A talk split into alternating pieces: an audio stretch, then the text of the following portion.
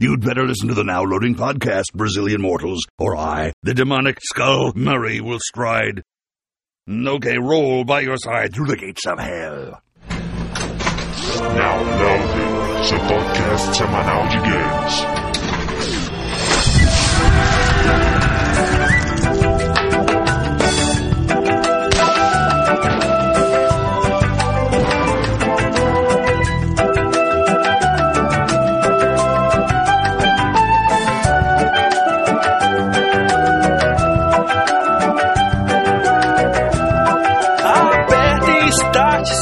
Seus cães sarnetos. Estamos começando mais um round de podcast download. E vamos aos nossos marujos de hoje. André, canibal vegetariano, level 20. E Fernando, how much wood would a woodchuck chuck if a woodchuck woodchuck would? Fernando, carpinteiro level 0 e a woodchuck woodchuck no amount of wood, since a woodchuck can't chuck wood. But if a woodchuck could chuck wood and woodchuck some amount of wood, what amount of wood would a woodchuck chuck? Even if a woodchuck could chuck wood, and if a woodchuck would chuck wood, should a woodchuck chuck wood? A woodchuck should chuck wood if a woodchuck could chuck wood, as long as a woodchuck would chuck wood. Ah, cala a boca. Caraca! Aqui, Acho que minha vocês cabeça continuar com isso muito tempo, porque eu acho que eu vou dormir, velho. Sabe? Eu vou pra desligar computador. E estou feliz por saber que tem mais canibais vegetarianos por aqui. Hugo, classificação: canibal vegetariano iniciante que idolatra um vulcão intolerante à lactose. Devido à minha nova política alimentícia, só tomo sangue de soja. Boa! Muito bom, cara. Excelente. 4, Slash Rick, um poderoso podcaster. E Fred, olha, o macaco de três cabeças. Aonde? Hoje estamos aqui reunidos para falar sobre a maior série de adventures de todos os tempos. O jogo favorito de Steven Spielberg e o único jogo onde a galinha de borracha com a polia no meio é um item útil. Não, exatamente. Vamos falar agora de Full Throttle, esse Uhul! jogo tão... Não é verdade. Monkey Island, cara, a Ilha dos Macacos. Vamos comentar sobre os quatro jogos da série, a história, o que faz essa série ser tão fantástica, tão genial. Se você não conhece, você vai sair desse podcast com a maior vontade da sua vida de jogar. E se você não sair, se mate, cara, porque esse é o melhor adventure ever na história do game, cara. Tipo, Eu concordo. daqui a um milhão de anos não vai ter outro adventure tão bom quanto o Monkey Island. Não vai, não vai. Então vamos conhecer Gabriel Stripple de sua fantástica tripulação de amigos e inimigos. Logo após a leitura de e-mails e comentários. Vai ser tão rápido que você nem vai perceber esse Mario de Sarney.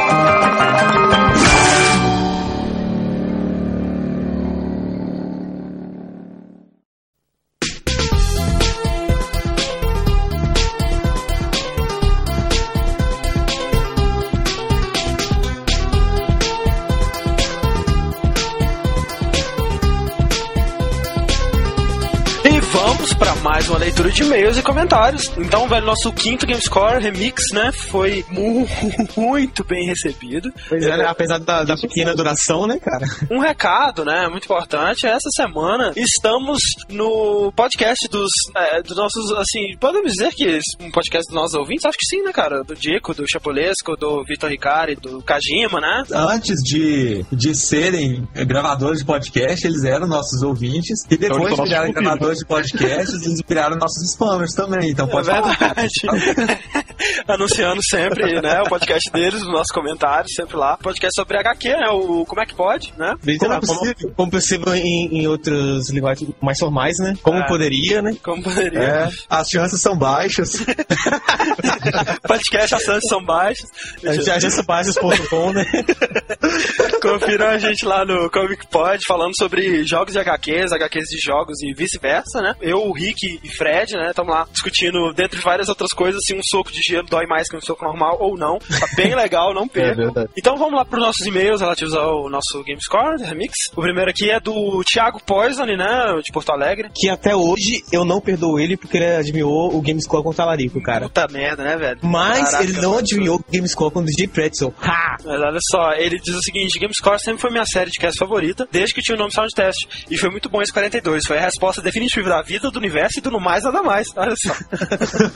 né? Mas eu tenho que admitir, eu passava longe do seu remix exatamente pelo preconceito que eu e um monte de gente tem com a palavra remix. Só que essa entrevista com o DJ Pretzel, sujeito simpático placas, aliás, me alegrou um monte. A proposta de não só remixar, mas criar algo no quesito musical que seja novo e ainda assim remetendo à musiquinha de nossa infância é algo que me faz pensar: caramba, por que fiquei evitando esse site por ter remix no nome? Muito obrigado, Poison. Ah, mas Olha é bom saber, né, cara, que que, mais pessoas ah, buscaram o seu remix, que Pô, apesar de ter preconceito isso, com né, o velho? remix, muita gente falou isso até nos comentários. com o o Larry hoje lá, o cara que. me- O inglês me colocou em contato com o Larry hoje e o Larry hoje me colocou em contato com o DJ Press. É todo um processo, assim. Eu tava conversando com ele, né? Falei com ele, ah, já lançamos tal. Ele falou, ah, eu tava olhando lá, eu coloquei o site no Babelfish, né, pra traduzir, tava lendo os comentários. E, tipo, um monte de gente falando que não conhecia o site ainda, né? Ele ficou mó feliz e tal. Muito legal, Ah, né? legal. Mesmo. Aliás, se algum ouvinte for músico e, enviar e tiver o trabalho de fazer um remix ou uma música, manda pro seu remix e avisa lá que você veio do download, né? Pô, manda mesmo, Verdade, cara. E com mande pra gente, cara. pra nós também colocarmos no cast, né? Com certeza, hein? Ah, inclusive tivemos um cara que disse que tem alguns remixes de música, mas ele não mandou pra gente. Então, você, desculpe, eu não- lembro né, o seu nome. Mas mande pra gente, né, cara? Seus, remixes, quem sabe? A gente toca eles aqui. Inclusive, outra coisa, né? Algumas pessoas mandaram e-mails perguntando: Ah, vocês não vão mais usar sugestões dos ouvintes? Eu tinha mandado sugestões e tal. Calmem, nós guardamos as sugestões, estão todas arquivadinhas, bonitinhas. Então, um próximo e-mail aí, Fred. Olá, Naluders, como vão? Aqui é Alexandre, Alex F no site, 28 anos, de Belo Horizonte, Minas Gerais. Então, Alex F aí, né? Mais um membro do nosso Download Press. Você vê que se você é membro do Download Press, sua chance de ter um e-mail lido ou participado no Download News de vez em quando é alta, tá? Então, Pri- Principalmente do Download News, ó. A gente já chamou o Leandro, a gente já chamou os outros caras, além do Diego, que veio notícia. A gente já chamou o Pedro Henry. Olha só, cara. Não, a a, gente a chama gente até já chamou o Rick, que faz parte do download. Press. Até o Rick, cara. É eu, cara. Excelente o cast de remix. Não conhecia o site agradeço por me apresentarem essa que será a fonte de novas músicas para ouvir durante minhas longas jornadas de trabalho escravo. O remix de Xenogears contém duas ou três músicas do jogo mesmo. E ficou muito foda. Me deu até vontade de jogar novamente esse que considero ser o melhor enredo que já vi em um RPG. Comentando sobre alguns remixes de Final Fantasy, um dos grandes pontos de Dissidia é que ele tem três músicas de cada game da franquia e algumas foram remixadas, e muito bem remixadas. É um prato cheio para os fãs da série. Maybe I'm a Lion toca quando você está enfrentando Ultimecia, como o André disse na sua segunda forma. Lembro disso porque minha cópia de Final Fantasy VIII, minha, minha versão original, que infelizmente estragou, travava depois que você terminava o jogo. É uma cena de CG onde Laguna encontrava com a mulher dele e tive que terminar o jogo pelo menos seis vezes na Beats Games, loja de games aqui de BH, tentando achar uma cópia de jogo que não travava. muito obrigado, Alex F, pelo seu e-mail. Ah, Alex F,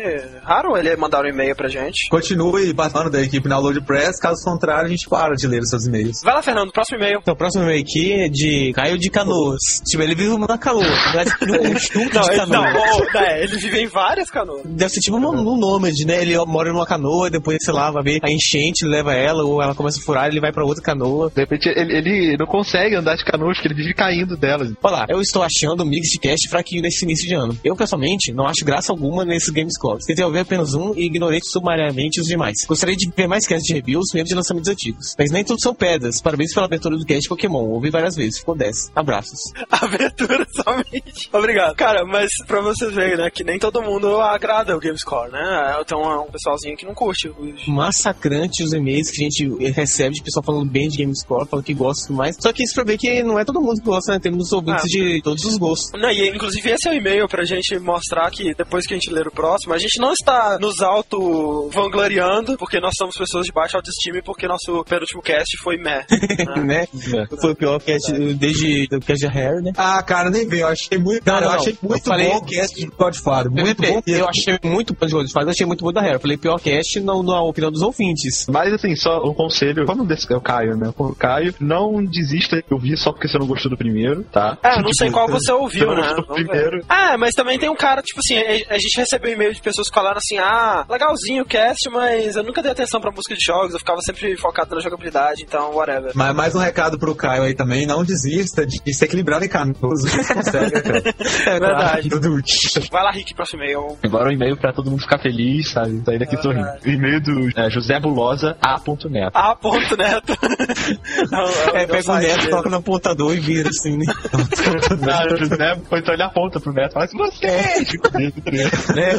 É, ele fala o seguinte: o downloading é atualmente um dos meus podcasts favoritos. Toda semana eu fico ansioso pelos novos episódios. Estou meio afastado do mundo dos videogames. Meu último console foi o PS One. Mas o que quero dizer é que acho incrível a qualidade muito acima da média do download. Mesmo quando o podcast é, é, ainda assim ele é bom. Todas as entrevistas que vocês dispuseram a fazer foram fodas. Claro que os convidados ajudaram muito. Todos foram muito simpáticos e acrescentaram demais ao programa. Mas mesmo assim tem o fato de que com certeza o primeiro contato com essas pessoas provavelmente foi profissional e deu a elas a confiança de participar do programa. Aí é que está o bonito trabalho de vocês. Enquanto pseudo pro bloggers discutem geração de conteúdo independente, briguinhas bobas entre novas e velhas mídias e outras picuinhas, vocês chegam e matam a pau. Estão aí gerando conteúdo totalmente original e de qualidade, correndo atrás de coisas legais pro público de vocês. Mais legal ainda é que o Download é um exemplo fantástico do poder da internet. Afinal, é graças à grande revolução em termos de comunicação proporcionada pela grande rede que vocês podem realizar esse trabalho tão fantástico. Acho que vocês são, inclusive, exemplos para essas pessoas que foram entrevistadas de que existe vida inteligente no Brasil, que não somos só bundas. Parabéns, cara, precisava falar isso. Vocês são fodas. Cara, muito obrigado. Eu nem sabia que a gente fazia isso tudo, né? Eu nem sabia. Eu também não. Eu não entendi É metade do que você disse aí, mas eu acho bonito. Foi, foi bonito. O último e-mail aqui então é do Gustavo Kitagawa, de 25 anos, ilustrador São Paulo. Ele diz: Olá, downloaders, vou só dar um update ao e-mail que mandei antes. Ele mandou um e-mail falando que conhecia o download, que tava fazendo uma maratona de ouvir os podcasts e tudo mais. E ele disse que terminou o download rush dele, né? Ouviu todos os casts desde o primeiro até o último. O que posso dizer? De ouvinte experimentador, virei fanzaço. Pronto, sem mais e nada mais. Mas enfim, o motivo de mandar um novo e-mail é que eu vi no Cast 42 fiquei tão empolgado com a música do Streets of Rage que fui impelido a parar uma horinha do meu dia pra fazer um desenho especialmente pra enviar pro download. Espero que gostem. É isso e no mais nada mais, abraços. Ele envia um... aquela cena do primeiro Streets of Rage da abertura, que fica o título e os três, né? O Axel, a Blaze e o Adam, né? E ele redesenhou, assim, ficou muito bom, velho. Vejam aí o desenho. O desenho ficou muito bom mesmo. Então fiquem aí com o nosso cast de Monkey Island e eu tenho um macaco no meu bolso. Só pra deixar pessoas mais sem graça ainda, eu dedico esse esse cast chegando. Amor, eles estão ouvindo aí.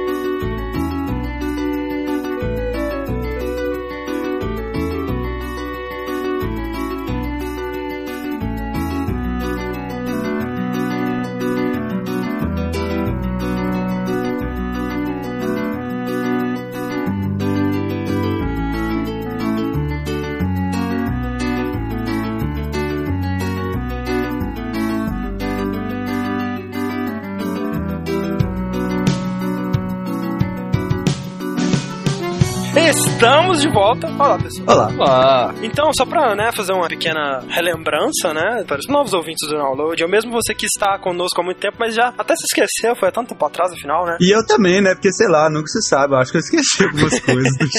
É, é, bom. Essa é a nossa segunda parte do cast sobre Adventures da LucasArts, né? No primeiro a gente falou da grande maioria, né? E hoje nós vamos nos focar na pérola mor, que é o Monkey Island. Então, só pra dar uma recapitulação, até o momento que a gente vai começar, que é 1990, né? A LucasArts já tinha lançado Labyrinth, Maniac Mansion, Zack McCracken, Indiana Jones e é, A Última Cruzada e Loom, que saiu no mesmo ano, né? Do Monkey Island 1. E, cara, o Monkey Island, ele foi realmente o jogo que começou tudo, no sentido de popularizar esse gênero de adventure. Porque, por mais que a LucasArts tenha trazido já muita popularidade através dos jogos mais atrativos pro público em geral, né? Que, como a gente disse antes, era uma coisa bem mais fechada, assim, pro pessoal que curtia aquela parada de RPG. Foi o Monkey Island que realmente popularizou esse gênero e trouxe a fama pra esse gênero. E É, tipo, meio que transformou o gênero, né? é, tipo, por mais que, né, tivessem grandes séries da própria Sierra e tal, não era um jogo que qualquer pessoa podia chegar e jogar. E o Monkey Island já é um, um jogo desse tipo, cara. Basta você, né, no nosso caso, saber inglês e querer explorar o mundo, velho. Não tem nenhum empecilho. É um jogo extremamente user-friendly, assim. É. Se você acha que você sabe alguma coisa sobre piratas, sabe? Se você acha que Piratas do Caribe é, são os piratas mesmo, é muito legal, cara. Você não viu nada,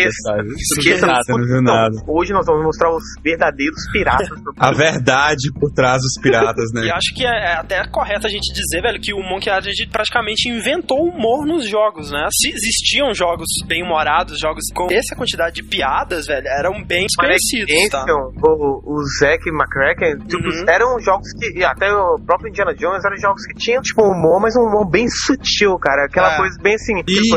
Maniac Mansion, você pode pensar ele como um jogo mais de humor, É, assim? o, Ma- o Maniac Mansion, ele é mais voltado pro humor negro, assim, sabe? Aham. Ele, ele é uma Mais parada nonsense que também. é mais nonsense, assim, não tem aquela... E é até um humor mais visual, até. Todos os jogos da LucasArts até então tinham essa pitada de humor, né? Que você vê que é coisa da equipe mesmo que fazia né? Eles, eles não se aguentavam, até Dig, que era pra ser um jogo sério, de vez em quando ali tem uma piadinha ou outra.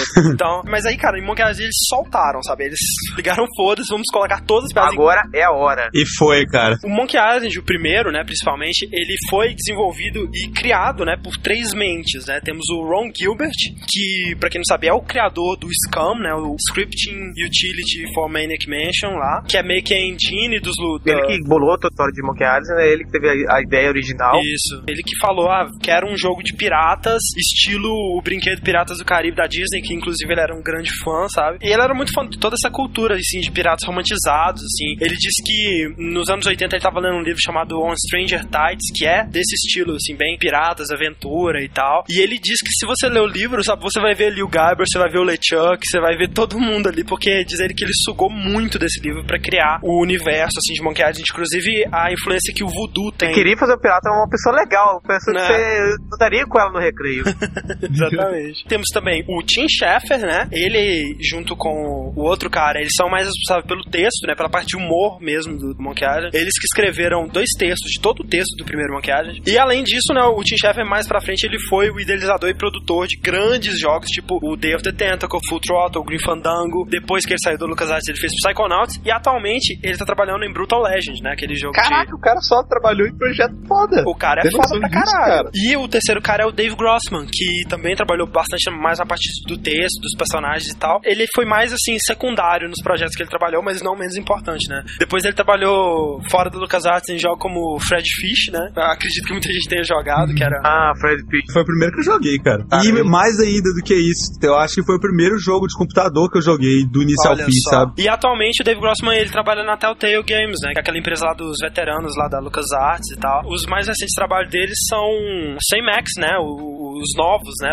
A primeira e segunda temporada. O The Secret of Monkey Island, o primeiro jogo da série, ele foi o primeiro jogo que trouxe a filosofia da LucasArts pra Adventures completa, né? Que é aquela parada de ser absurdamente user-friendly, assim, dele te dar um mundo, sabe? E você fazer daquele mundo que você quiser, assim, explorar ele na ordem que você quiser, experimentar os Exato. itens do jeito que você quiser, com qualquer pessoa, experimentar todas as opções que ele te dá, e sem ter medo de te travar o jogo, de, de ficar preso, de morrer. É quase impossível você morrer em Monkey Island, tipo, tem algumas situações que você se força bastante a barra, você consegue morrer, assim. Mas, É? é, tem. Cara, eu nem sabia disso. Por exemplo, no primeiro, o Guybrush ele prende a respiração por 10 minutos, né? Naquela parte que o xerife te afoga, se você ficar lá por 10 minutos, você morre, sabe? Aí o que acontece? Aí você começa da parte que você parou mesmo, então não tem nenhuma punição, assim, sabe? É só uma piadinha mesmo. Uma coisa que demonstra bem essa coisa de você tá bem livre no mundo é porque o Monkey Island começa, você não sabe o que tá acontecendo. Você simplesmente chega e fala, ah, eu quero ser um pirata. É. Tipo, ele não dá backstory, não dá nada. Nada. cara. Você é um cara que quer ser um pirata. O Guybrush ali, o personagem principal, é você, é o jogador. Ele é burro, que nem uma porta, ele não sabe nada daquilo. Não, nós não estamos chamando vocês de burro. Não, é, não, burro sobre aquele mundo, entendeu? Tipo, ele não sabe nada daquilo. Pra um cara que quer Uhum. ser pirata e chegou até aquele nível, ele devia saber alguma coisa, entendeu? E ele não sabe nada. Uhum. Nada. Sabe nada. Você se identifica com o Guybrush. Você vê que ele é bem, bem ignorante no- nesses pontos do- da vida de pirata. E você também é, cara. Então você Exatamente. quer descobrir o que é. Então você vê que o personagem ele vai evoluindo junto com você, né? É, o Ron Gilbert, né, ele recentemente ele escreveu, é, recentemente não, já tem alguns anos ele escreveu um texto falando por que que os jogos Adventures morreram e por que que eles não funcionam mais hoje em dia. E uma das coisas que ele escreveu foi sobre o- os padrões que eles tinham pra criar os jogos de Adventure. E um deles era esse, sabe? Você dá pro usuário um personagem com que ele se identifique, por exemplo, numa série famosíssima e muito boa, diga de passagem, da Sierra, de Adventure chamada Police Quest. Você é um policial e a série é tão realista que, tipo assim, se você terminar o dia lá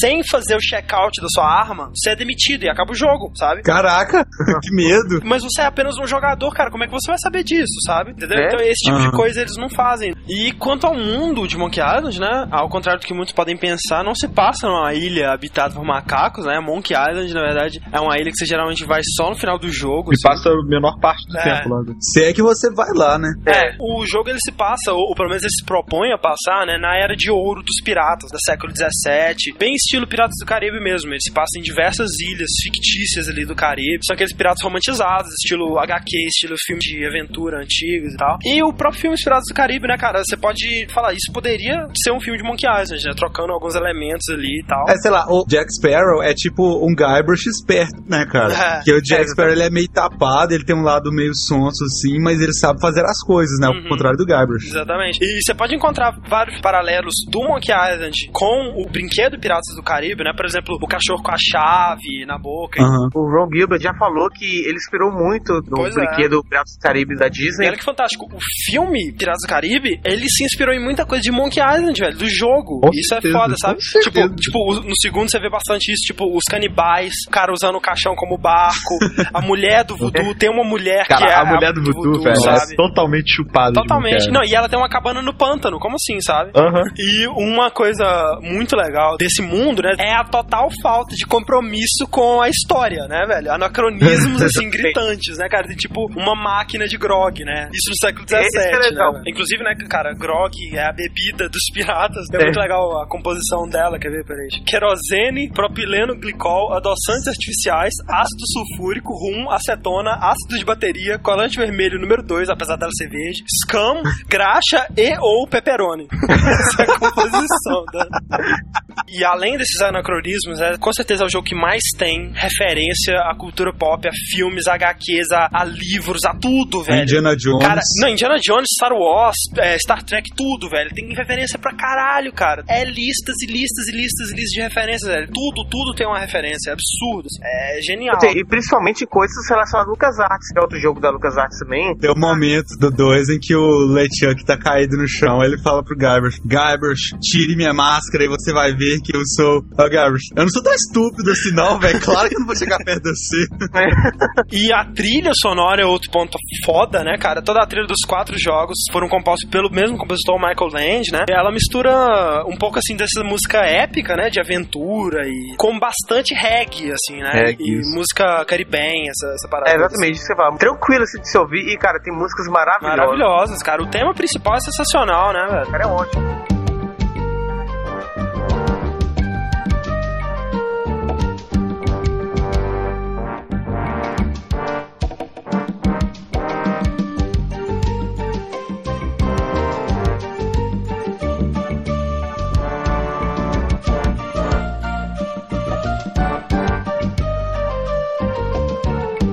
Então, velho, vamos pro primeiro jogo da série falar mais especificamente dele, o que é The Secret of Monkey Island, lançado em 1990. Pra começo de história, como a gente disse, a gente é apresentado a esse sujeito, né, o Guybrush Threepwood, que é provavelmente o protagonista mais burro e ingênuo, e sei lá, ao mesmo tempo ele é cínico, né, e esperto, assim, digamos, de, de tirar vantagem das coisas no sentido mal da palavra, sabe? Cara, ele é tão burro, mas tão burro que chega a ser um gênio, sabe? Exatamente. Ele é muito filho da puta, cara. Ele tira vantagem de todos os meios possíveis tudo, das é. E que nome foda, né, velho? Guybrush Threepwood. É sonoro, né, velho? É um nome estranho. Também. E as pessoas sempre confundem, né? Sipgood, Driftwood, É, né, ninguém consegue falar o nome dele certo. A origem do nome do Guybrush é porque eles usavam o Deep Paint pra salvar as imagens. Né? Só que a extensão do Deep Paint era ponto .brush. Então eles não tinham nome pro protagonista, então eles colocavam Guy. Então ficava Guy ponto .brush. Aí, aí Guybrush. ah, Eu e o amigo meu já criamos um, um personagem a partir disso, cara. O Breakdown. Por causa das teclas, o computador tem o pause break e tem o page down pra escrever na hora o breakdown. Eu também. Quando eu fui botar o nome do, do meu time de futebol pra jogar FIFA lá, o time era Sync Master. Oi!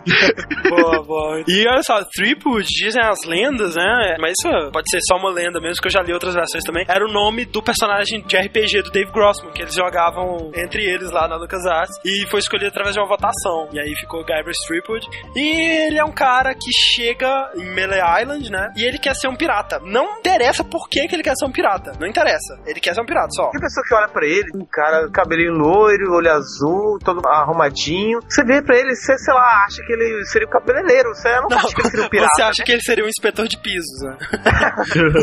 e ele chega em Melee Island, né? Ou Ilha Vale Tudo nas versões legendadas, né? A principal habilidade dele é aprender a respiração por 10 minutos. É como ele se vê, né? Eu sou Graves Tripod, quero ser um pirata. Habilidade é aprender a respiração por 10 minutos. E aí, pra ele conseguir ser um pirata, ele tem que falar com os três piratas importantes lá, os líderes piratas da ilha, que vão explicar pra ele como alguém se torna um pirata. Uma referência que já tem aí, né? Esses três líderes piratas estão no Scam Bar, né? Scam. E, e ao mesmo tempo Scam significa escória, né? Então tem a ver com piratas. E, e aí, assim, os três piratas importantes, eles aceitam, né, que você se torne um pirata porque eles estão em baixa, né, de mão de obra pirata, porque o LeChuck anda aterrorizando a ilha, né? Existe só a lenda desse LeChuck Chuck, né? Ninguém conseguia comprovar, que é um fantasma de um pirata que tinha se apaixonado pela governadora Elaine Marley e ele viajou até Monkey Island para encontrar o segredo de Monkey Island para impressionar Elaine Marley, mas aí o navio dele afundou e ele agora aterroriza a região e tudo mais. Na Millie Island, né? Quando você chega, já tem um cartazinho lá. É Governor Marley, né? Aham. Quando você só tem um candidato, você só tem uma opção. É, exatamente. ok. É, e depois eles zoam isso no 4. gente. É, exatamente. Cara, eles pegam muita coisa dos outros jogos, é é absurdo. Você não pode chegar e falar, ah, vou começar do 3, tá? Você vai perder muita Não. piada, muita. Jogar todos os jogos pra você entender. Você chega pros piratas, né? E aí eles te dão três provas, né? Que são os seus três objetivos iniciais no início do jogo. Você não tem que encontrar a mocinha, não tem que salvar o mundo, nada. Você só tem que ser um pirata. Esses são os seus três objetivos iniciais. Você tem que roubar, caça ao tesouro e luta com a espada. Você tem que conseguir esses três objetivos. E, e é bem. Não é aquela coisa, ah, não, vai em tal lugar e faça tal coisa. É. É, pra, pra você saber o que tem que fazer e explorar. Isso, e Você- conseguir fazer, se virar pra conseguir fazer essas três coisas naquele mundo que ele te dá, que é uma ilha só, né, no primeiro jogo. É bem aberto, né, não é linear, você pode fazer qualquer uma dessas três coisas na ordem que você quiser, né. Pra caçar o tesouro, você tem que conseguir um mapa, e você vai seguir o mapa pela floresta lá, encontrar o lendário tesouro de Melee Island, né, que é uma camiseta, né. E- Eu achei o tesouro. é, e tipo, aí no, no lugar tem uma placa escrito O lendário tesouro de Melee Island. Não pegue tudo, deixa para o próximo caçador. E o mais legal é que o mapa que você compra, que é o mapa do tesouro, na verdade, quando você vai ler, é passos de dança. É, exatamente. tipo, você tem que interpretar pra saber, não, isso é exatamente o papo do tesouro. Tá, one, two, three, back, one, two, three, left. Isso. Tipo, pra você ver e não, não ficar perdido na floresta também. Inclusive nessa floresta tem um tronco, se você observar, ele vai te falar assim: insira o disquete número 22 pra continuar. Aí você coloca não, o jogo só tem 4 disquetes, insira o disquete 47 para continuar. Aí Depois insira o disquete 112 pra continuar. aí, aí quando você cancela, o Gary fala: ah, é, vamos ter que pular essa parte do jogo. Quando eles colocam pra olhar, nossa, parece que tem uma catacumba aqui É, embaixo. parece que tem né? um, vários túneis, não sei o que lá. E aí muita gente não entendeu essa piada. E, tipo, ligaram pra LucasArts sem parar, sabe? Cadê os disquetes? Só veio quatro disquetes. Tanto que eles zoam isso várias, várias vezes. No 2, por exemplo, na floresta, você encontra uma cabine de ajuda pra você ligar pra LucasArts, a pedir dicas se tá agarrado no jogo. Aí uma das opções é você falar é quem escreveu aquela piada idiota do Tron?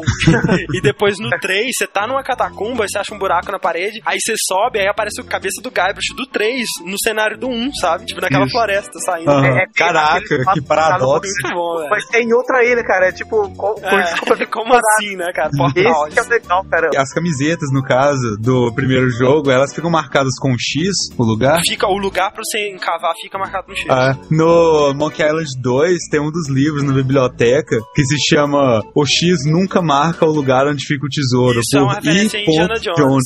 Ah, é. Exatamente.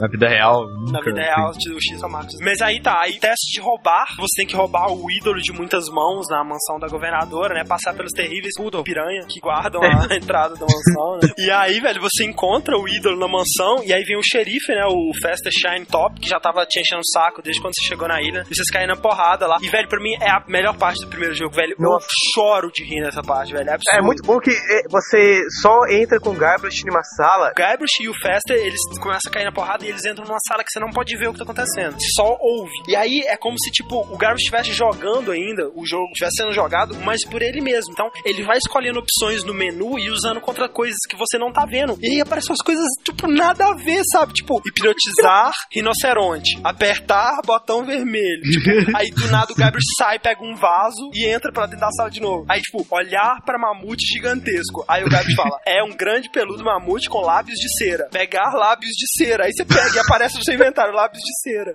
Tipo, É completamente nonsense. E ele vai fazer sozinho. E você só assiste, mas você morre de rir. Tem uma parte que fala: olhar xerife. Aí, olhar a cadeira. É uma cadeira pesada. Pegar a cadeira. Usar a cadeira no xerife. E, É. que você consegue sair, né, da batalha. Aí você encontra finalmente a Elaine Marley, né? Você tava na mansão dela. O Guybrush se apaixona, né? Imediatamente, à primeira vista por ela. Ele nem consegue falar nada, né? Ele começa. É muito engraçado. E ela, ela ainda vai ser a mocinha, né? Por toda a série, assim, você vai ter que geralmente salvar ela e tal. E aí acontece o seguinte: você sai, o Fester, o xerife, ele te prende, né? E aí ele revela que ele tem um plano maligno lá com a Elaine e tal. Te amarra numa pedra e te joga no fundo do mar. E aí. Mas no, no ídolo que você roubou da. da... Isso, é. No... E é uma cena muito boa, cara, porque, tipo, você tá na água e tá você amarrado no ídolo. E, tipo, ao redor de você tem vários. Espada muito afiada, é, vidro muito afiado. E você não consegue alcançar nada, né? Você pensa, porra, como é que eu vou cortar essa corda? E é a coisa mais simples do mundo. Você vira pro lado, pegar ídolo. É, pega o ídolo, aí você carrega ele e sai, sabe? É muito bom, cara. É muito bom, cara. É óbvio. genial, É óbvio que tem que pegar o ídolo e sair. E aí a Elaine aparece pra tentar te salvar, né? Ela tinha ido lá pra salvar. E ela também se apaixonou por vocês. E ela te pede pra você visitar ela na mansão quando você tiver completado as três tarefas. E aí tem a luta de espadas, né? Que é um dos grandes mecanismos do jogo, né? Primeiro você encontra o Capitão Smurk, né? Que ensina o Gabriel a lutar. Mas ele te fala que, tipo, lutar com espadas é como sexo. O que importa é o que você diz, não o que você faz. Ele introduz né, a arte da luta com os insultos. Porque não é simplesmente você lutar, tem que lutar e insultar o seu oponente pra enfraquecer a mente dele e conseguir vencer a luta. Exatamente. Mas no fim das contas, o que você faz é só insultar ele. Porque assim, é impossível, né, cara, você imaginar um jogo de pirata sem luta de espada. Mas como é que você vai fazer isso se encaixar num adventure, né, velho? E eles tiveram a solução perfeita, cara. Genial, Foi sabe? ideia, não, cara, é genial, foi muito bem aproveitada e explorada, Uhum. né? E aí você tem que fazer isso, né? Você você vai enfrentando vários piratas que você encontra pelo caminho. Você tem que aprender todos os insultos, né, que eles usam, pra você saber todas as respostas pra esses insultos e pra você finalmente poder enfrentar a mestra espadachim, né, a Sword Master da ilha. Ela tem os insultos diferentes, né, e você tem que adaptar as respostas que você tem a eles. O insulto é diferente, mas as respostas são as mesmas que você já tinha antes. Então você Ah. tem que pensar. E, cara, tem insultos, Os insultos são ótimos, cara. geniais. Fred, você me faz ter vontade de vomitar. Você me faz pensar que alguém te vomitou. Eu não vou aceitar a sua insolência sentado. Ah, é? Suas hemorroidas estão incomodando de novo?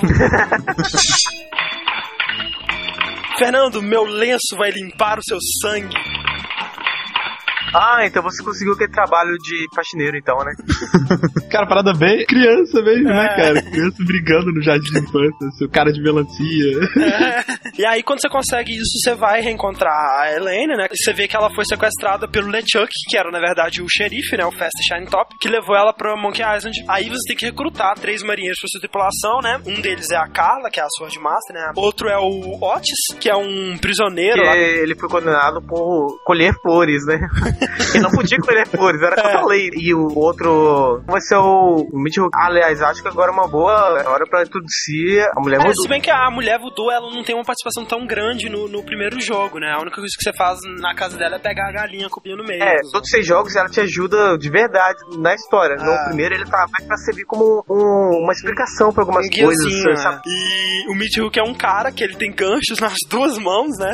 E ele, ele tem uma tatuagem no E peito. ele faz ventriloquismo com ela, né? É, pra você fazer ele entrar pra sua tripulação, você tem que demonstrar sua coragem pra ele. Você tem que tocar a besta que tirou as duas mãos dele e tal. Ele abre a porta lá, todo dramático. Aí é um papagaio, todo singelo, assim, você encosta nele. Aí, enfim, ele entra pra sua tripulação. E aí agora você, você precisa de um navio, né? Que entra É. o outro personagem que vai estar presente em todos os jogos, que, Que é o Stan, né? Cara, o Stan é demais, cara. É engraçado. É, é um dos melhores personagens da série inteira. Ele- Ele é um vendedor, estilo polishop, assim, sabe? Exatamente. Ele fala sem parar e ele gesticula o tempo todo, cara. É, ele é hiperativo, sabe? Ele fica batendo o pé, balançando o braço. assim. Ele é o tipo vendedor americano, sabe? Isso, Aquela coisa. exatamente. Ele apresenta você vários barcos e todos os barcos que você vê é muito caro, a não ser o Simon, que, né, que foi um barco que reza a lendas, foi e voltou da Island, e quando ele voltou, ele voltou tripulado por macacos, É. né?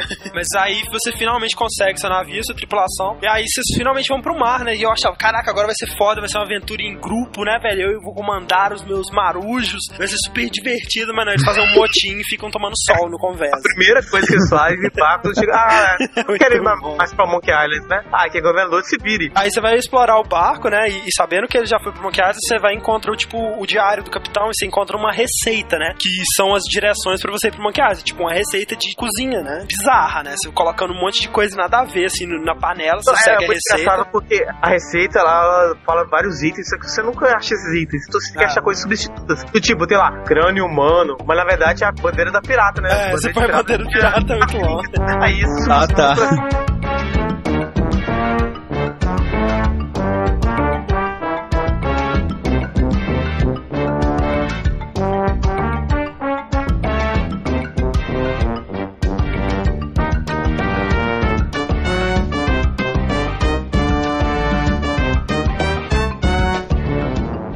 E aí você consegue fazer a receita e essa receita cria um feitiço voodoo que te leva pra Monkey Island. Aí você chega e você vai pra ilha sozinho, né? Porque o pessoal tá no motim ainda. E você conhece o Herman Tutrod, que é outro personagem foda, velho. Ele é um, um náufrago, né? Que ele tá no Monkey Island já há vários, vários anos. Já ele é maluco assim, ele não usa calça por opção.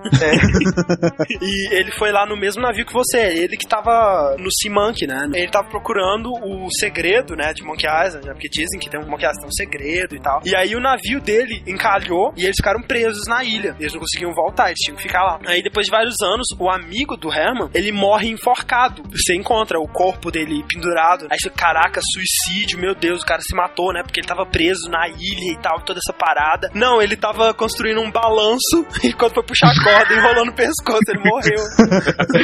Aí o Herman, como ele não podia voltar sozinho, né? Porque um navio daquele tamanho, você precisa de uma tripulação. Ah. Aí ele treinou um grupo de macacos pra conseguir tomar conta de um navio, né? Fazer o navio navegar. Ah. E aí ele mandou um grupo de macacos velejar o navio e voltar pra Melee Island e pegar reforços. Só que aí ele não lembrou de treinar os macacos sobre como voltar. Eles ficaram lá.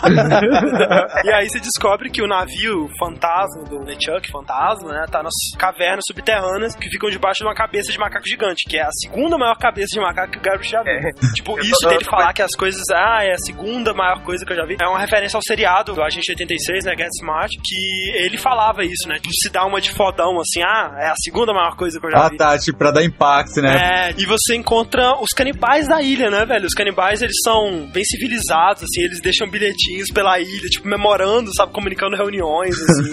e é legal que eles são canibais, só que, tipo, eles são extremamente preocupados com a saúde deles, sabe? É quando o Gabriel vai na aldeia dos canibais e ele vê um montão de frutas, então ele pega uma- algumas bananas. É. Aí quando ele vai sair, ele é pego pelos canibais, né? Aí os canibais olham pra ele, isso é uma banana no seu bolso ou você tá feliz em nos ver? Caraca, velho, tipo, isso é muito adulto, velho. Cara, como é que é pervertido. velho. Não era pra criança. Inclusive, eu acho que é nessa hora que você fala do macaco de três cabeças e era verdade, eles não olham. Tem um macaco de três cabeças atrás dele, assim, eles não olham. E aí você acaba fazendo as pazes, né, com os canibais, quando você troca um ídolo deles lá pela cabeça do navegador, né, você fazer uma negociação lá. A cabeça do navegador, ela te mostra o caminho, né, nas cavernas subterrâneas. Você alimenta o macaco com bananas pra ele seguir. Quando você chega onde tá a cabeça de macaco, né? Tem um mecanismo pra você abrir a porta pra você poder entrar onde tava a cabeça de macaco. Só que você não consegue segurar e entrar. Então você treina um macaco, né? Você dá bananas pra ele e faz ele segurar a alavanca. Aí a alavanca abre e o macaco fica lá segurando, pendurado. Pra sempre, o resto do jogo. Não salta lá nunca mais. Nunca mais. É, aí você entra nas cavernas lá, você encontra o navio do LeChuck, você recupera a raiz especial lá que os canibais tinham perdido, né? Que o LeChuck tinha roubado. E você leva a raiz pra eles pra eles fazerem uma poção que mata fantasmas, né? Você percebe que é quase a mesma coisa que cerveja, essa poção que eles fazem. Você vai e volta pra caverna com essa poção pra matar o LeChuck, mas aí você vê que ele navegou pra Melee Island pra ele se casar com a Elaine na igreja lá. E aí é uma coisa que tem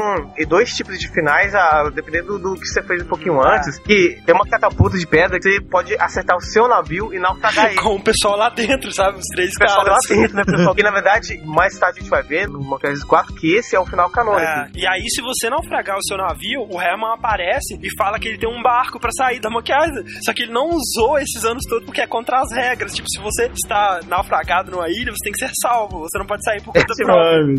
Tudo bem, né? Já você E aí você chega pra parte final do jogo, quando você chega na igreja de Melee Island, e aí você descobre que a Elaine, ela já tinha escapado, na verdade, que o LeChuck tava casando com um monte de macaco vestido no vestido de noiva, fingindo ser a Elaine. O LeChuck soca o Gabs pela ilha inteira, ele sai voando pela ilha, assim, vai sendo socado pelo LeChuck. E aí quando ele finalmente cai no- na loja do Stan lá, ele cai na máquina de droga do Stan, que cai uma cerveja dessa máquina, e aí você vai e abre essa latinha no LeChuck, e aí a cerveja mata o LeChuck. Ele tinha que explode. Explode, ele, é é. muito, ele é muito legal que ele explode. E ele não para de explodir, é igual o fogo de artifício É. mesmo. Esse é o final, você e a Elaine assistindo fogos de artifício, assim, sabe? A ironia desse jogo, que a arma pra derrotar o vilão final é uma coisa que você podia ter comprado com uma moeda É, no começo, no começo do do jogo. Só que você não pode ter comprado porque você não tem sua carteira. Sua é, identidade, você é que é idade. provando que você é maior de idade. E eu pergunto a vocês todos, qual é o segredo da Ilha dos Macacos? Cri, cri, né? Algumas pessoas falam, né? tá, pode ser as cavernas debaixo da Ilha dos Macacos, mas não é, velho. Não é isso. Cara, eu sei o segredo, mas eu não vou falar, É. porque senão vai deixar de ser segredo. O Tim Schafer ele- e o Ron Gilbert, eles são amigos, assim, eles não trabalham juntos, mas eles eles são amigos. Aí, no site da Double Fine, que é a empresa do Tim Schafer, que tá até desenvolvendo o Brutal Legend agora e tal, tem no FAQ deles, perguntas normais, e no final, qual é o segredo da Ilha dos macacos.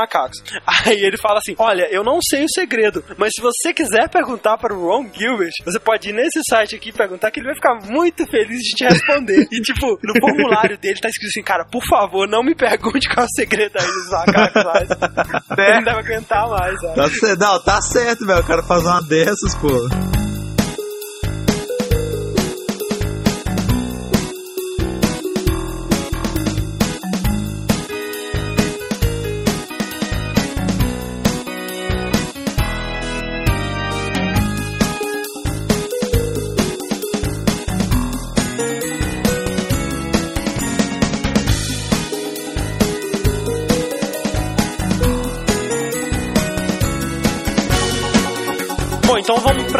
Sequência, né? Lançado dois anos depois, Monkey Island 2, LeChuck's Revenge. Vai lá, Fred. Tecnicamente falando, ele foi o sexto jogo a usar a engine Scam, considerado graficamente inovador e tecnicamente inovador também, porque, assim, o primeiro jogo já trazia avanços gráficos altos em relação à época que ele foi lançado, então a série Monkey Island já tinha esse certo peso, e o segundo jogo fez a mesma coisa. Ele tem um gráfico muito bom pra época. Quando, quando Muito não é bom, cena velho. Muito bem de feito. gameplay normal, é muito boa, mas quando é cutscene, cara, os detalhes é muito bom. Uma parte que o Gabriel descende o fósforo e o fósforo cai da mão dele e vai rodando. Cara, é muito lindo aquela cena você pensar que foda. foi feito em 92, cara. Como a gente disse no, no primeiro cast, tem várias versões né, da Scam. Inclusive, você vai ver que o Monkey Island 3 é a Scam também e é completamente diferente, né? É. E a Scam que é usada no Monkey Island 2, ela foi a primeira a usar inventário com imagens, né? E, e usar Ah. menos, muito menos verbos do que as outras, né? Pra simplificar mais ainda. E usar inventário com imagens. Mais tarde, saiu uma versão em CD do Monkey Island 1 com as músicas com qualidade de CD e tudo mais.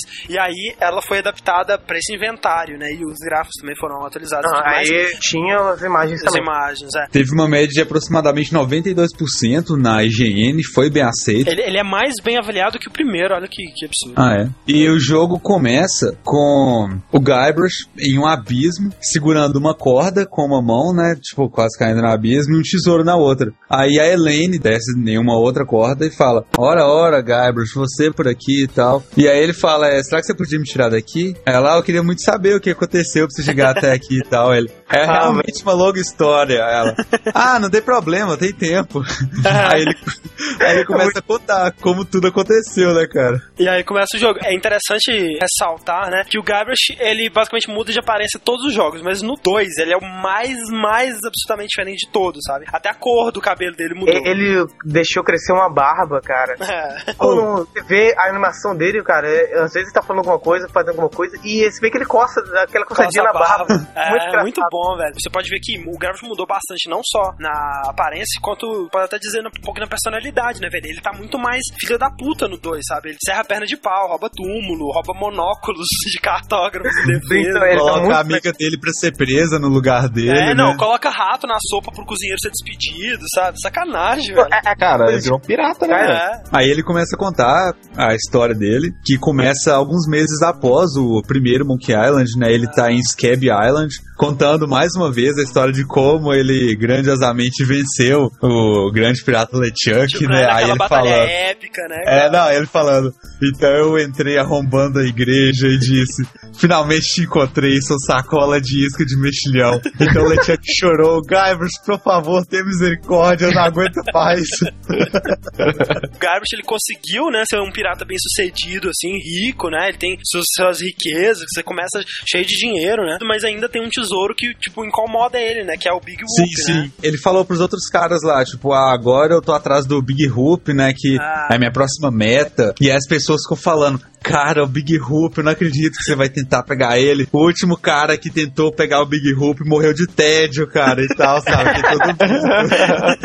Né, Nessa ilha mesmo de Scab Island, você encontra aquele que aparentemente seria o seu grande antagonista, né? O Largo Lagrande, Ah. que é um cara muito pequeno, ironicamente, né? Tipo. É, e que colocou um embargo na ilha, né? Que ninguém pode sair. Depois de ter conhecido o Largo Lagrande ter sido roubado por ele, o Guybrush resolve tramar a vingança dele, né? Ah. E nesse momento ele tenta se aliar à Dama Voodoo, né? Pra conseguir fazer alguma coisa, algum feitiço, alguma coisa do tipo, pra conseguir derrotar o Largo Lagrande. Aham. A Dama Voodoo resolve, né? Fazer um feitiço voodoo com ele, te dá a lista de coisas pra você procurar e você pegar dele, né? rosto de um antepassado, o Aham. rosto dele que ele é, cospe na parede, a peça de roupa, você pega um sutiã que eles usavam tipo, porque ele tem um sutiã, né, cara? e uma peruca, né? Porque aí prova que ele seria careca, né? Tem uma parte muito legal também do cozinheiro, que vocês falaram de você colocar o rato na sopa pra o cara ser demitido, né? Você pede sua sopa, aí o barkeeper vai pra cozinha preparar a sopa. Aí o chefe do barkeeper fala, você só ouve, né? Os caras estão lá na cozinha. Oh, mas que porcaria é essa que você tá fazendo? Tem um Senhor- rato aqui dentro. É, fora, que porcaria é essa na sopa? Cabelo? Nossa, acho que nunca provei algo tão ruim assim na minha vida. Aí passa uns segundos, aí o barkeeper volta. Toma, Guy, achei aqui da sua sopa. aí ele é demitido pra você conseguir o trabalho dele, né? Só que, tipo, você entra na cozinha, agora que você tem acesso a ela, você pega alguma coisa e vai embora. Você some daí. sai pela janela. É, Não, e é bom que daí. aí, aí você volta lá no bar e você. Ó, o que você tá fazendo aqui fora? Você está demitido. Você faz o boneco voodoo e vai lá se vingar do Largo, né? Enfrentar ele. E aí o Guybrush tá usando os poderes do boneco voodoo pra agonizar o Largo e tal. Nesse momento da conversa, o Guybrush quer provar pro Largo que ele venceu o LeChuck. Aí ele fala: Ah, eu tenho aqui a barba do LeChuck. Veja, ela ainda se move, ainda está viva e tal, sabe? Aí o Largo vai e pega. Tipo assim, ele simplesmente levanta, pega a barba e vai embora, sabe? É, Aí o Largo mostrando fica isso. assim, uau, é mesmo a barba do Chuck? É, eu posso dar uma olhada? Claro, pega aí. Aí o Largo vai lá e vai ressuscitar o LeChuck. E aí o Gabriel chega desesperado pra Dama Voodoo, né? Nossa, ele conseguiu uma barba, o LeChuck vai voltar e tal. Aí a Dama fala, sim, ele vai me procurar, sim, mas ele vai tentar me matar. Aí ela, ah, indubitavelmente. aí você tem as opções de conversa, né? Aonde posso me esconder? Pode me dar algo para me proteger? Porque você não me mata de uma vez e acaba com isso agora. a Dama Voodoo, ela te explica que, na verdade, você precisa do Big Hoop pra conseguir se livrar do LeChuck novamente, É. né? O grande tesouro, o Big Hoop, É, né? lembrando, Então, né, o, o LeChuck ele era um fantasma no primeiro, agora ele volta como um zumbi, né? E o LeChuck ele tá bem menos interessado na Elaine. Na verdade, ele não tá nem um pouco interessado na Elaine. Ele nem Dois fala é, tipo, nela. É, O nome dele é Monkey Island 2. LeChuck's LeChuck's Revenge. Revenge, exatamente. Ele quer, tipo, se vingar do Guybrush, remontar o exército dele e, não esqueçamos, por último, não menos importante, criar um parque de diversões. É, exato. Agora, ao contrário do primeiro, no que você tem acesso a três ilhas, né? É, Quatro, na verdade, né? é, no início, três. É, no início três. E a partir desse ponto, né, você vai numa série de buscar um item, aquela, coisa bem adventure, né? Buscar um item pra conseguir outra coisa e fazendo a reação em cadeia assim. Vai navegando pelas três ilhas em busca das quatro partes do mapa. Você vai indo de uma em outra e cada uma fazendo alguma coisa e você consegue um, um pedaço do mapa. Na ordem que você quiser. É muito bom a festa de fantasia, né, velho? Que tipo, você chega lá, tem o, o LeChuck, você acha que é o LeChuck, só que é só uma pessoa fantasia de LeChuck. E aí eles mandam você vestir sua fantasia, tipo, ele vão relutante assim, ah, se você insiste, né? Aí ele vem com a fantasia dele, que é um vestido cor-de-rosa, assim, velho. É muito bom. É tipo uma bailarina, né? Porque a Boot Island é governada pela Elaine, que determinou que aquele lugar tem festas intermináveis, né? Então você só pode entrar lá se tiver com a fantasia, né? Algumas partes da ilha. Aliás, a Helene governa todas as ilhas praticamente, né, cara? O tipo, a Elaine, desde o final do primeiro, ela terminou com o Guybrush, né? E tipo, você tenta conversar com ela, tipo, tem uma DR lá, ela vai e fala aquele papinho, tipo, ah, a gente não era pra ser, sabe? Não é você, sou eu. Aquele papo, Você encontra de novo o Stan, né? Que ele tá vendendo caixões usados. Usados, né, velho? Como assim? Por que, que você tá agora no negócio de caixões? Ah, esse negócio é muito bom porque os clientes não voltam pra reclamar. Aí é uma Ele- coisa muito divertida que nessa parte você precisa pegar uma chave pra cripta. Aí então você Ah. fala com ele do caixão e tal, ah, aí você pergunta pra ele, não, mas esse caixão é bom, bem confortável? Ele, ah, sim. Ah, não, você poderia me mostrar? Aí ele entra no caixão e fecha e continua falando com você. Ah. Aí você pega os pregos e prega o caixão, né, pra ele sair. Você prega o cara dentro do caixão, Você é velho. Que puta, pariu, cara. E quando você chega lá na, na loja dele a primeira vez, ou segunda, sei lá, ele pergunta: Você quer um caixão usado? Você está procurando um caixão usado? Quando eu vi você passando na rua, eu pensei: Aí está um cara que quer um caixão usado. É, o papo dele é muito bom, cara. Aqueles vendedor tosco, cara, é muito legal. É, outra coisa muito interessante também que tem, né? Dois, né? O 2 é o único jogo da série que não tem nada de insultos, né? De batalha É de tipo, insultos e é, o primeiro e o segundo foram feitos pelo Ron Gilbert, né? O terceiro e É, o quarto é, foi pela- é, o primeiro e o segundo, na verdade, foram feitos pela exatamente a mesma equipe. né? É, Foram os então- três caras lá. Deu a entender que eles não acharam que a- essa coisa de insultos, a luta de insultos, foi uma coisa tão importante assim que deveria ir pra frente. Se você reparar, por conta disso, o 3, mesmo salvas, né, diferenças que são muitas, assim, eu acho que é o mais parecido com a Com mecânica do certeza, com certeza. E aí, ao contrário disso, tem alguns outros tipos de competições, assim, ou minigamezinhos. Um deles é o, o negócio da porta, né? Que você tem que fazer o código pra você entrar. E o outro minigamezinho é o concurso de cuspe, né, velho? Que é bem nojento. Você tem que beber uma bebida É. lá pra deixar seu cuspe grosso e cuspir quando o vento estiver pra frente. E bom que não é só cuspir, né? Você primeiro É. pega fôlego, pega a tapa. É muito nojento, cara. É nojento mesmo. Outra coisa que eu lembrei, né, velho? Você vai fazer uma conta na biblioteca, né? Aí tem uma parte que é assim, a mulher pergunta, qual é o seu nome? É, Guybrush Threepwood. Guybrush, esse é o nome estrangeiro? Ele, não, esse é o nome fictício.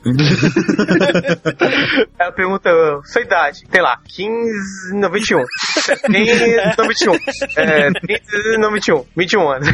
Uma das partes que você tem que conseguir um pedaço de mapa, ele acabou indo em cima de uma casa da árvore, mais ou menos. E pra você chegar até lá em cima, tem vários furos na árvore, você vai colocando um pedaço de madeira pra você ir, ir de Ah, é. Que a primeira vez que você vai ir lá, você sobe em cima do remo, o remo quebra, você cai no chão e bate a cabeça e você desmaia. E cara, é a melhor parte do Monkey Island 2.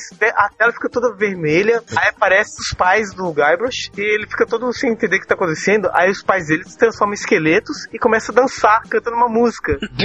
a melhor música de Monkey Island do mundo, cara. Essa música É é muito legal, cara.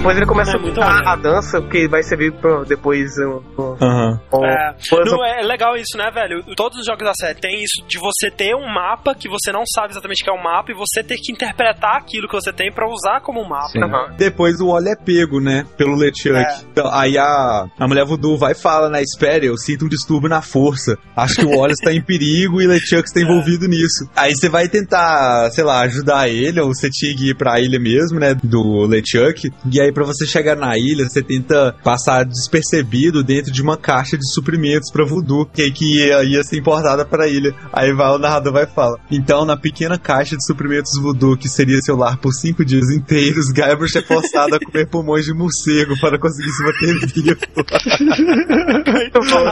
que droga, velho. E é muito bom que aí ele é pego e o LeChuck leva ele e o Wally, né, pra uma câmera pra matar eles, né? Mas é muito É, legal. A vela, essa vela aqui, vai queimar essa corda. Essa corda vai soltar um saco de areia. Esse saco de areia vai cair aqui em cima e vai fazer dar um tiro. Esse tiro vai recostar na panela, que depois vai bater no escudo, que vai bater no medalhão, que por fim vai estourar o balão. E o balão estourando vai fazer que a manivela desça e a alavanca seja acionada e vocês finalmente vão cair nesse poço de ácido. E aí você vai ser retirado semi-morto e eu vou fazer o- com os seus ossos uma cadeira e sentar e ouvir você organizar o dia inteiro. o plano maligno. Aí ele vai e pergunta depois. Alguma pergunta? tipo? Aí, tipo, aí tem várias opções lá pra você perguntar de novo o que faz cada coisa. Isso é uma parte muito interessante, que se você ficar muito tempo sem fazer nada, a vela finalmente é, morre. queima tudo lá e acontece tudo isso que ele fala e você morre. Vai você descendo assim e escurece a tela, aí volta lá no Guybrush pendurado na corda e a Elaine, aí ela, então, aí você morreu. É, eu morri. Você quer que eu acredite que você morreu, sendo que você tá aqui na minha frente contando essa história? É, ah, eu quis colocar um pouco de drama na história, me processe. E aí, você tem que ricochetear seu cuspe, né? Nas paradinhas pra apagar a vela. Aí você sai, né? E, e acendem o fósforo na sala escura. É que era uma sala de dinamites, na verdade. A explosão te leva pra Jink Island, tipo uma ilha adjacente a Monkey Island, né? Ela tá até perto. E é Aí o- calhas que tava enterrado o grande tesouro do Big Wolf. E, e lá na Jink Island que tinha o filósofo também, né? É, é o Herman, Certo. é o cara do. O Herman, é ele Herman. do nada apareceu na de casa falando que ele tava dando aulas de filosofia. A pergunta filosófica que eles fazem é tipo: se uma árvore cai na floresta e ninguém a ouve, de que cor é a árvore? Como assim, né? E aí você encontra o X, né? Gigante. É, aí, você- aí aparece o Herman, olha, você tá querendo vir aqui? Aí ele te mostra que é bem do lado de onde você tava. Né? É, é, tá tipo a cabaninha dele, você anda dois passos e chega no X, entendeu? Gigante. Teve o maior trabalho pra conseguir finalmente chegar lá e é ali do lado. É, você explode o buraco com dinamite, só que aí você acidentalmente ca- quase cai no, no abismo, Ah. né? Que foi gerado pela explosão, e fica segurando lá, né? Aí o Guybrush vai e fala pra Elaine, volta a narração. Então, né, o, o buraco explodiu, eu quase caí no abismo, fiquei segurando nessa corda e três dias depois você apareceu. E aqui estamos nós agora. Aí ela chega e fala, uau, essa foi uma longa história. Cara, Ah, aí, tipo, a velho. arrebenta quando ele termina de conversar, velho. Aí você vai cair num, nos túneis, né, de metal, assim, uma parada meio backstage, assim, como se fosse É. meio que o backstage do jogo, assim. Umas paradas bem nada a ver, elevadores e tal. E até, até tem um elevador que você pega, quando você sobe lá em cima, você sai bem no cenário do 1. Nesse momento você encontra o LeChuck pra finalmente ter a batalha final contra ele. E aí você descobre que o Big Hoop, na verdade, é tipo um portal, sabe? Pro inferno ou coisa do Isso. tipo, assim, né? Ô, ô, cara, o Big Hoop ele não presta pra nada, sabe? Você não Nada. usa ele. Eu Aí o, o. LeChuck usa o feitiço voodoo no Guybrush. Aí ele vai e fala: Guybrush, esse feitiço voodoo vai te teletransportar para uma dimensão de infinita dor. Só que ele vai e usa o feitiço. O Guybrush aparece no quarto do lado, fraco. Você tem que sair por esses túneis e ir coletando vários itens, que, Itens. pra fazer um voodoo do LeChuck. voodoo. Assim como o mapa, isso é outra coisa que se repete em todos os jogos, que é isso de você, tipo, criar uma parada no começo do jogo ou durante o jogo e depois no final ter que recriar essa parada usando itens improvisados, né? É. Tipo, no 1 foi o, a cerveja, né? Nesse é o voodoo, depois vai ter mais. Tá? Aham. Até o momento em que o LeChuck cai, né, derrotado. Você tá com o, o Você LeChuck, tá com você arranca boneco. a perna do, do sem querer É, e arranca a perna da verdade dele. É, cara. Tipo, mó nojento, cara. Aí o LeChuck vai e fala, né, tire minha máscara, você vai ver a verdade. Fala, eu sou seu irmão, Guybrush, não sei o quê. É. A Guybrush vai tirar a máscara, né, ele vai e fala, Chuck, você, né, tipo, todo esse tempo. Aí o Guybrush pergunta, mas por que você me odeia tanto? O LeChuck, se lembra quando você quebrou o Junior Ultra Soldier, comando Assault Vehicle que eu tinha? Guybrush, mas o trator de brinquedo é mais importante que a vida do seu irmão. Aí ele, não era só um trator, era um Junior Ultra Soldier comando Assault Vehicle. Aí tem um final estranhíssimo, tipo, eu não entendi É, tipo, o LeChuck assim, ele que- disse que os seus pais estavam procurando ele, né? Sai você e o, e o LeChuck pequenos. Tinha um parque de diversão, tipo Caverna do Dragão, sabe? Você sai, assim, você tá no É, parque de tipo, você tá diversão. no parque de diversões, tipo, eles, os dois crianças, né, andando, o parque chama Big Whoop, aí o Chuck olha pra tela e saem uns raios, assim, do olho dele, né? Tipo, bizarro. É, a, a interpretação que eu tinha ouvido falar, assim, mais convincente é que o LeChuck tinha enfeitiçado o Guybrush no final. E essa é a, a explicação canônica, né, digamos. Não, aí aqui nós temos a grande divisão entre as teorias. Que essa foi a explicação que o pessoal que fez o terceiro jogo deu. Que não é mais o Ron Gilbert, o Tim Schafer e o Dave Gross. Exatamente. E o Ron Gilbert já deu em entrevistas que não é essa terceira sequência que ele estava pensando pra Monkey Island. Até o Scambar.com tem uma teoria que é muito boa, que na verdade o Monkey Island 1 e 2 nada mais Nada aconteceu. do que a imaginação do Guybrush, né? Guybrush era uma criança, que ele foi nesse parque de diversão, quis se soltar, né? Soltar a imaginação dele pra pressionar, eu quero ser um pirata, então vamos... E aí, velho, isso explica por que de tantas referências à cultura pop, de tantos anacronismos, né? Aham. Máquinas e, e coisas modernas misturadas ali no meio, né? A, a máquina de grog seria a máquina de Ah. vigilante. E, cara, tem muitas coisas que é bem parecido mesmo. E o segredo da Monkey Island seria isso, que não é, é nada além de uma imaginação da criança. Ah, e outra coisa que também explica é que o Big Whoop, quando você abre o, o baú cai, você abre, você vê que é um papelzinho com um E, que na verdade é os bilhetes de parques que deixam você entrar no parque depois que ele fecha. E, tipo, seria o sonho de toda criança. Então seria esse o grande tesouro que o Guybrush estava querendo ganhar. Ah, e o, o nome do parque é Big Whoop, É. né? Então.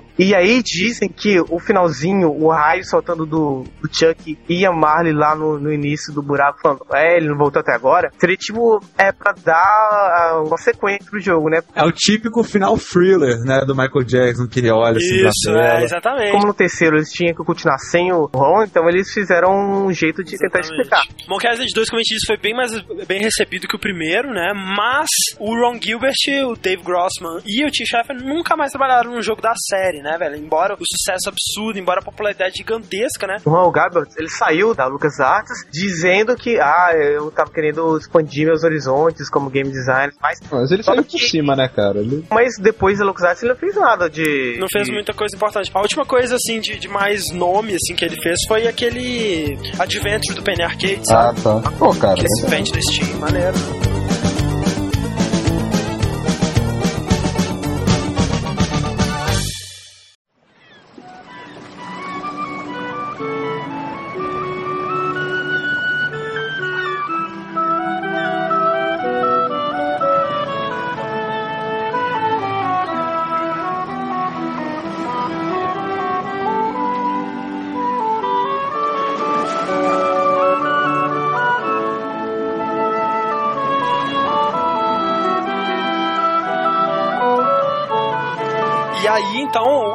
O- a LucasArts ela já tinha se estabelecido como a maior produtora de adventures da história, né? E em 97 chegou The Curse of Monkey Island pra consolidar isso, né, velho? O terceiro jogo da série, né? É, pô, veio pra demarcar uma linha, né? Eu, sinceramente, eu não sei nenhum adventure que teve tanto investimento na produção dele, sabe? Não Porque... deve ter, não deve ter. É, não deve, porque o jogo ele roda na engine do Scan ainda, só que ele é todo desenhado, né, cara? Digamos assim. É, ele é bem no estilo do Full Throttle e do Day of the Tentacle, só que bem mais produzido ainda, né, velho? Tem as suas CGs, sabe? Tem dubladores excelentes, sabe? A- a- Pela a- primeira vez, vozes, né?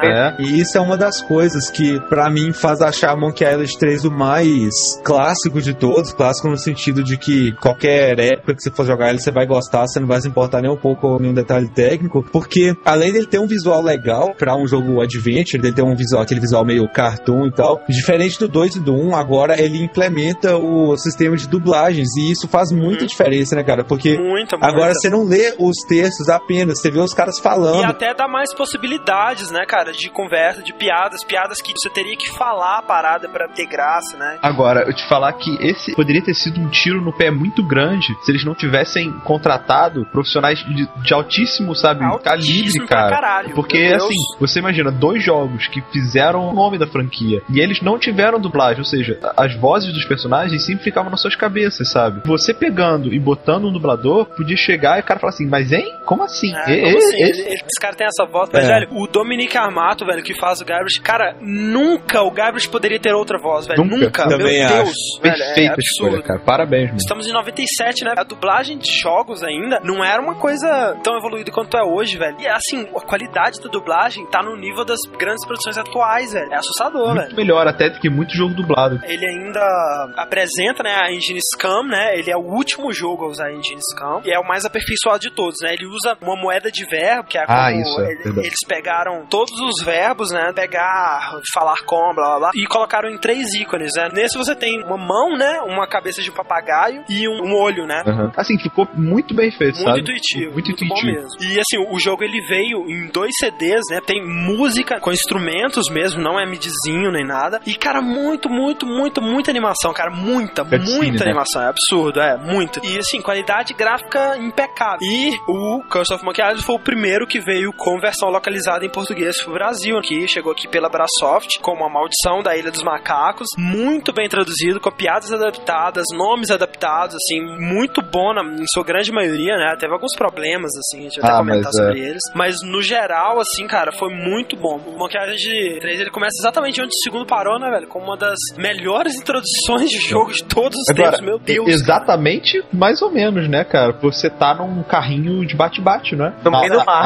Ah, no meio do mar, sabe? Você tá escrevendo no seu diário pra dar tipo um resuminho, né? Pra pegar de É. onde terminou o 2, mais ou menos. O diário dele, quando mostra, cheio de desenhinhos, É. né? Um, assim, explosões. Ridículo. E ele comentando assim: Ah, já estou tanto tempo aqui, eu já nem sei quanto tempo passou. O que, que eu não daria para por um pouco de água fresca? Aí aparece uma garrafa de água assim flutuando, sabe? Ah, Ele eu olha, né? daria por um pouquinho de fruta pra tentar combater o Escorbuto. É, parece uma de banana, laranja, É. paradas assim. Ah, quer saber? Eu preferia mesmo uma boa garrafa de rum e um frango frito. Aí parece um um frango em cima. assim.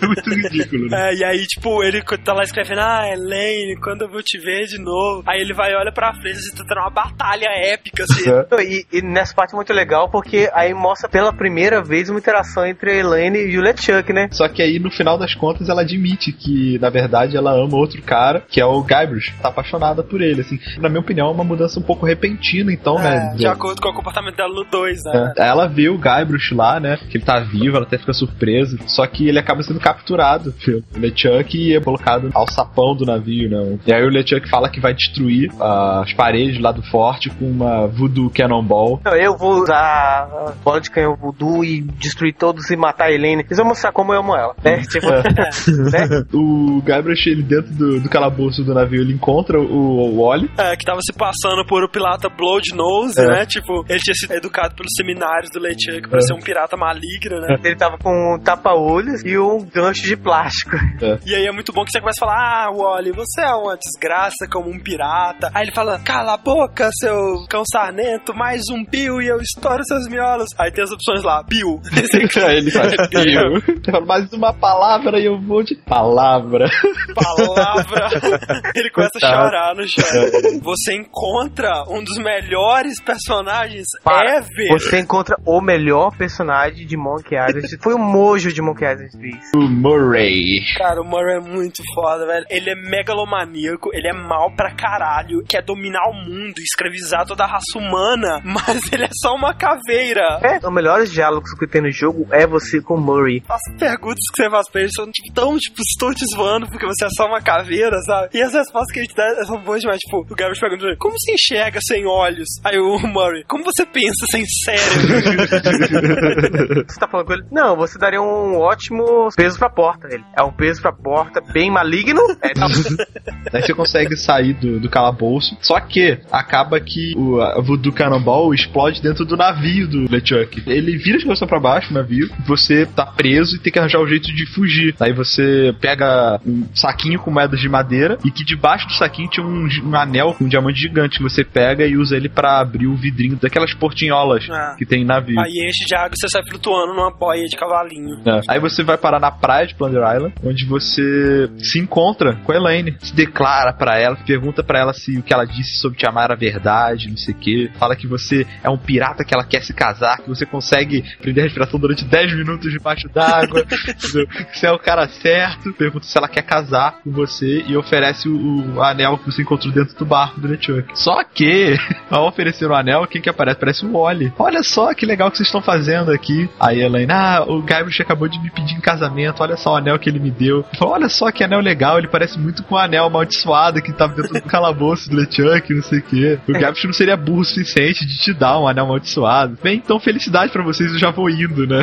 A Elaine olha pro Guybrush, Guybrush, ia dar um soco nele, arma um soco e vira um estátua gigante de ouro maciço. Aí o Gabriel larga ela no meio da praia e vai procurar ajuda, né? É. Ele vai pedir ajuda pra quem? Pra Voodoo Lady. Ela te explica como desfazer a mágica. Tem que encontrar um anel de um valor igual, ou Igual ou maior, maior. que seja puro, sabe? Sem maldição nenhuma. E aí ela fala que você pode encontrar ele na Blood Island. Vai ser o lugar onde você vai ter uma sua maior aventura e o lugar onde você vai morrer. Tan, tan, tan. Morrer, tipo, ele morrer? Hã? Como assim morrer? Ah, Mas aí ele fala se ela vai ajudar ele e tal. Ela fala, ah, sim, tudo bem. É só você pegar a Elaine, né, onde você guardou ela, que vai ficar tudo bem. A gente pode se preparar e tal. Aí ele fica assim, ah, é, né, o lugar onde eu guardei ela.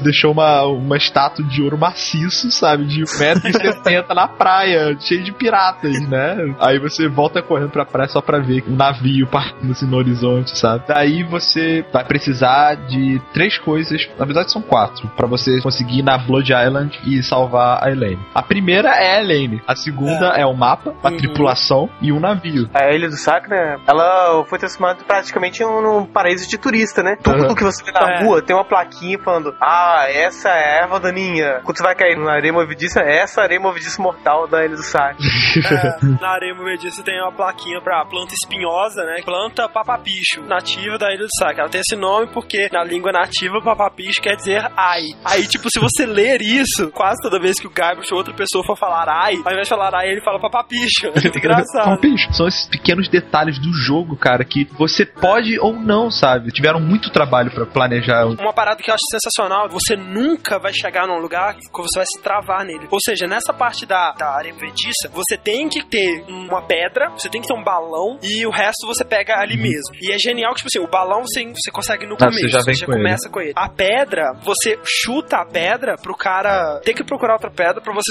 subir na cadeira e pegar a tesoura que você vai usar pra cortar as plantas que vão te levar pra areia movediça. Então a parada é tão intrincada. Isso funciona como um convite, né? Tipo assim, explore o jogo o máximo que você puder, porque você nunca Ah. vai chegar num lugar sem ter o que você precisaria ter. Continuando, daí vai acontecer uma série de coisas pra você pegar cada um desses itens. Por exemplo, a tripulação. Você vai chegar numa barbearia, daí Um quarteto de barbeiros, que na verdade são só são três. só três. E são, são barbeiros que cantam. E piratas ao mesmo tempo. Mouse.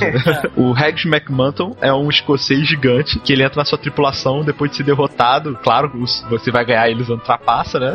Uma competição de É. arremessar troncos de árvores, sabe? O outro é o Cutthroat Bill, que ele fala que você vai entrar na sua tripulação depois que você mostrar pra ele que você consegue achar tesouro, sabe? E esse ouro que você acha, você consegue pegar o dente de ouro de um pirata que era dono de um restaurante. Ele tinha medo do El Pollo Diablo, que tinha libertado todos os frangos dele e tal, que era um galinha gigante, Do né? inferno. Do inferno, exatamente. E o Edward Van Helgen, né? Tipo, Ed Van Halen alguém, né? Que Ele te desafia pra um duelo de tiro, né? Aí, tipo, ele fala, escolha a sua arma. Aí tem três armas lá pra você escolher, né? Aí você fecha a caixa da arma, tem um banjo atrás. Você, Eu escolho o banjo. Aí vocês vão pro duelo de banjo. Tipo, o Gabriel crente que, né? Ah, agora sim, né? Agora é banjo. Ele fala assim, é, tente seguir isso. E começa a solar, tá ligado? Cara, ele começa a solar horrivelmente fazendo tapping É. no banjo, assim, sabe? Colocar atrás da cabeça e tal. Aí som de, de banjo distorcido, sabe?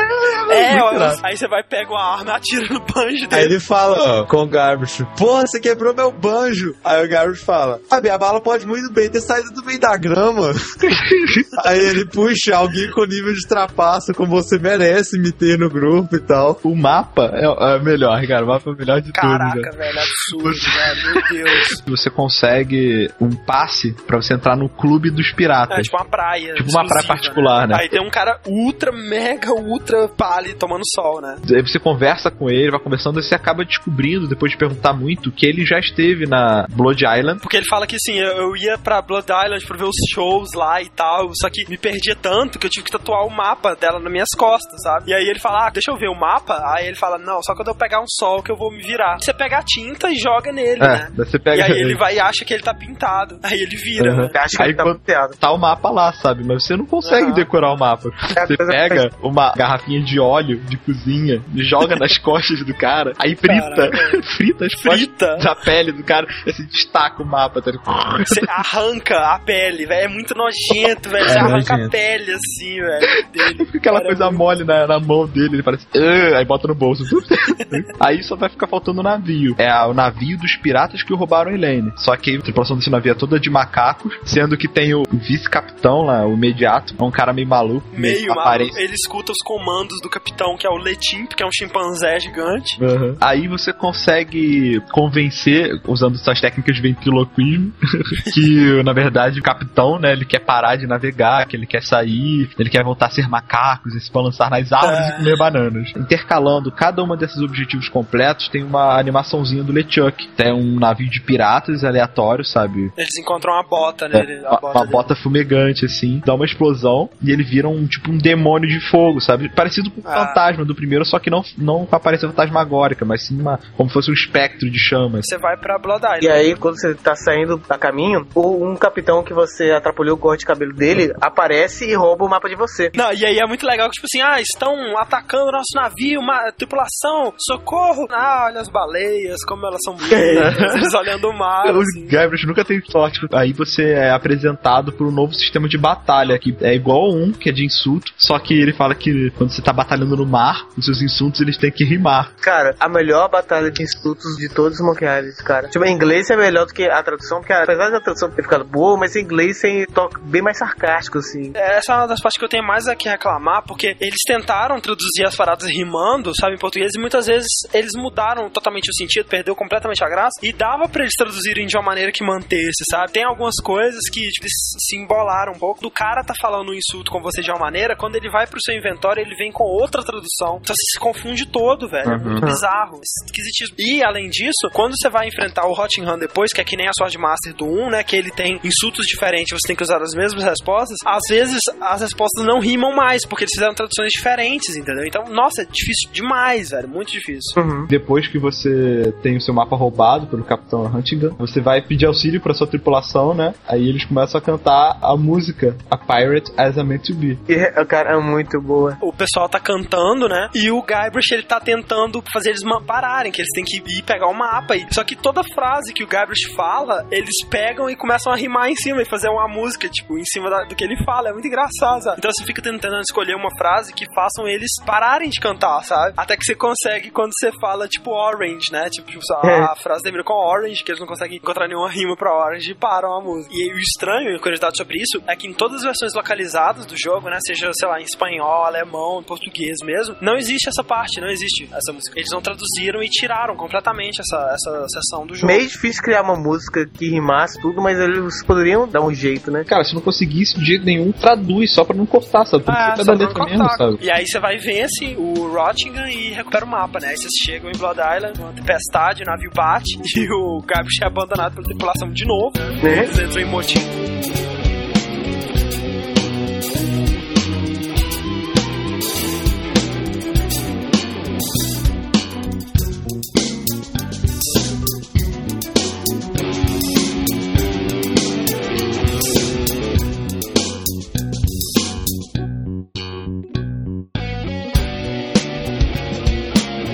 Pra mim, essa parte da Blood Island, velho, é a melhor parte do jogo, velho. Só tem personagem foda nela. Você entra no hotel lá, né? Tem a Madame Zima lá, que o Gabriel lê a plaquinha dela, Madame Exima. É, Zima!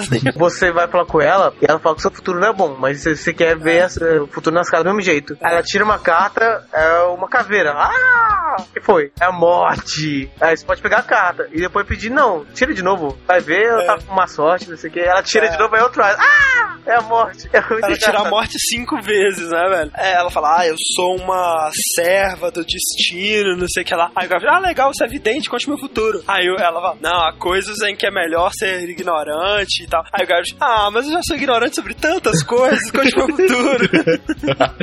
Excelente, né, cara? E é legal que tem uma parte que você fala pra ela assim: olha, o macaco de três cabeças, ela. "Ah, Então as profecias estavam corretas.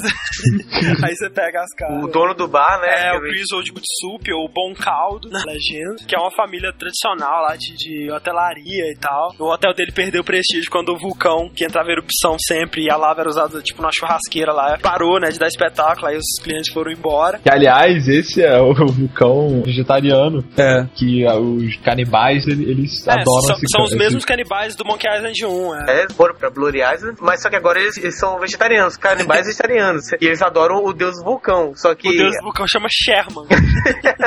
o deus do vulcão, que é vegetariano, só que ele é intolerante à lactose. Você, você joga queijo nele, ele vai ter tipo um ataque alérgico e entra em erupção. Outra coisa que é legal, você tem que fazer um remédio de ressaca pro Grizzled Good Soup, né? O cara do hotel, pra ele poder conversar com você, que ele não tá aguentando, né? E aí você tem que pegar um livro de receita que ele tem pra você ver os ingredientes, né? A última receita que tem. E é muito legal você ver as, as receitas que tem antes. Então, uma receita que é tipo assim: tequila, salmão, coentro. Aí, tipo, tem lá, beba tequila, mistura os outros ingredientes e jogue fora. assim, sabe? Aí você tem que pegar lá cabelo de um cachorro que te De mordeu. um cachorro que te mordeu, né, é, cara? ovo e pimenta, É, né? isso. Você descobre que o anel, né, que você tá procurando é da família dele. Tá enterrado junto com a Minnie Good Soup, né, que foi enganada pelo LeChuck e morreu lá. E... Só que aí as únicas pessoas que poderiam en- entrar no tumba, né? eh, Seria da, Da família. Aí só que você não sabe disso da primeira vez, né? Tipo, você tem que fingir a sua morte e você é enterrado numa tumba qualquer. Aí o cara fala, ah, descansa em paz e etc. Aparece os créditos do jogo, é, né? tipo, fim, você conseguiu zero de 800 pontos. Daí ele, não, eu tô vivo, eu tô vivo. Aí ele sai do, do caixãozinho e começa a ouvir uns barulhos, né, de dentro do outro caixão. Uau. Você encontra nada mais nada menos que Stan, o Stan vendedor. que estava preso dentro do caixão que você prendeu ele desde o 2. E aí você descobre que você tem que se passar por alguém da família Good Soup lá pra ser Enterrado. enterrado na mesma tumba, né? Você consegue ser enterrado na tumba. É. Aí você encontra a fantasma, Ah. mulher lá que tá com o anel. É, inclusive, ela fala assim: Ah, você é muito bonito, né? E e eu tenho uma queda por piratas. Qual é a sua profissão? Ah, inspetor de pisos. Você pega a base do anel. Só que você Isso. precisa do diamante. O diamante, É. ele foi roubado, né? Pelo... Pelos contrabandistas da ilha da Caveira, né? Que é uma ilha que fica pertinho ali. É, Só que Uai. o cara da balsa que levava as pessoas pra Ilha da Caveira se perdeu no meio da neblina, né? Aí Você tem que ligar o farol, ele vai aparece lá. E, velho, ele é engraçado, cara. Ele é muito engraçado. Tipo, primeiro, ele é aquele cara, tipo, com aquela, aquele capuz de morte, né? Tipo, É. com a caveira, assim, todo mal. Só que ele tem um colete salva-vidas em Ele cima, tá sabe? comendo sanduíche, tá ligado? Ele, ele falando assim, né, que fiquei tantos anos preso na neblina. Aí o Guybrush, ah, mas eu gosto tanto da neblina, é tão bonita. Aí ele fala, é bonito, mas é chata pra burro. E, tipo, em português isso não faz sentido nenhum, velho. Só que, tipo, eles estão falando, na verdade, do jogo Myst, Didi. Nossa. Caraca, tipo, Misty é tão bonita, é, mas é chato pra burro. E aí, uma das melhores cenas, assim, três pra mim, é o balseiro lá te leva pra Ilha da Caveira, né? Aí ele fala, contemple o terror da Ilha da Caveira. Aí ele sobe a câmera, assim, aí tem um pato. Aí ele tem foto de um pato, né? É, o formato de um pato. Aí ele, "Ah, é um pato. Não, é uma caveira. Não, é um pato. Ah, mas se você virar a sua cabeça e fechar um pouco o olho, aí parece um coelhinho. Chega numa, na caverna lá dos contrabandistas. Estão lá, tipo, contemplando a maldade deles, sabe? Eles ficam lá rindo e sendo maus. Você quer comprar o diamante, né? Aí você pergunta, quanto custa o diamante? An awful lot of money. E você tem só lot of money, entendeu? Né? Aí você tem que jogar poker. Pra pôr esta parada. Aí você usa as cartas lá, É. né? Pra trapacear. Aí você faz uma quina, né, velho, no poker. É, five of a kind, né? Que ele fala. Ele põe o diamante na Elaine e tira a maldição, né? Aí ela soca ele, claro. E aí eles são capturados pelos guardinhas do Letinho que aparecem lá, né? E aí você é levado pra Monkey Island. E aí, velho, melhor, a melhor parte do jogo inteiro, velho. Os diálogos dele com o Letinho aqui nessa parte. Nunca vi, na, na minha vida, diálogos são bons, velho. Chorar de rir, do início ao fim, cara. É impressionante. Tipo, a parte que você tem que convencer ele a não, a não matar você, sabe? Aí ele fala, não me mate, senão não haverão mais sequências, você será um personagem esquecido. Aí ele, ah, você tá falando bobagem, eu sou LeChuck, as pessoas vão me lembrar para sempre. Aí o Garbage, você conhece Bob Threadbare, que é o protagonista de Loom? Aí ele, não.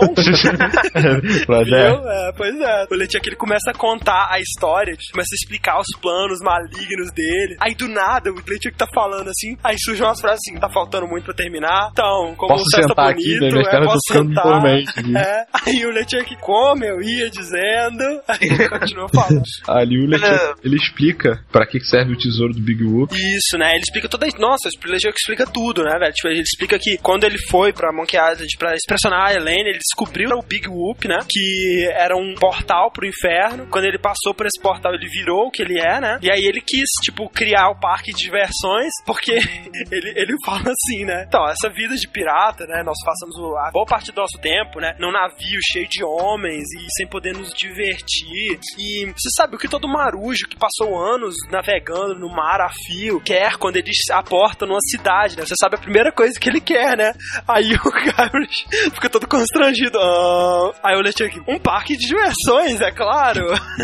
aí ele criou um parque de diversões porque todo mundo ia querer ir e aí colocar o portal pro inferno da montanha russa e fazer o exército de mortos-vivos dele É. desse jeito. Que o cara entrava na montanha russa vivo, saía morto-vivo, sabe? Isso, é. E aí ele te transforma em criança, né? Isso Cara, tem que é uma das melhores partes. É muito bom, Você velho. vira uma criança cabeçuda, sabe? Aí ele começa a falar: Ah, eu preciso achar um jeito de conseguir salvar a Helene, mas eu não consigo pensar, eu sou uma criança. E aí você tem que, né, mais uma vez, criar os ingredientes improvisadamente lá da- do remédio de dor de cabeça, né? Pra voltar ao normal. E é muito engraçado, tem aquele Dink Dog, né? O cachorro lá, que na legenda ficou pirocão. Como assim, velho? Como assim, cara? Pirocão. Você tem que empurrar ele pra ele te morder, né? Muito Uhum. bom. Você volta ao normal, você faz o remédio, né? E aí, tipo, esse final, velho, me parece extremamente corrido. Do nada, assim, você tá na montanha russa, aí você tem que pegar três itens lá, né? A corda, a querosene e o barril. O Lecheco fica te perseguindo. né? Aí você tem que colocar o- a corda, querosene e o barril no braço, uma estátua de um homem das neves lá numa parte que tem neve. Quando o Lecheco vai tacar fogo em você, você vai e joga pimenta no nariz dele, ele espirra na corda, fogo, aí explode e cai a montanha nele. E aí do nada aparece tipo o Gabriel e a Helene casando, sabe? Foi totalmente corrida esse final, né, É. velho? Acabou o dinheiro, precisamos fechar o jogo, como fazer? E até nesse finalzinho era pra tocar uma música. É, Love Playing. Que seria o Guybrush e a Elaine cantando. Só que no final eles não conseguiram terminar a música, né? É, foi sem tempo mesmo, foi tipo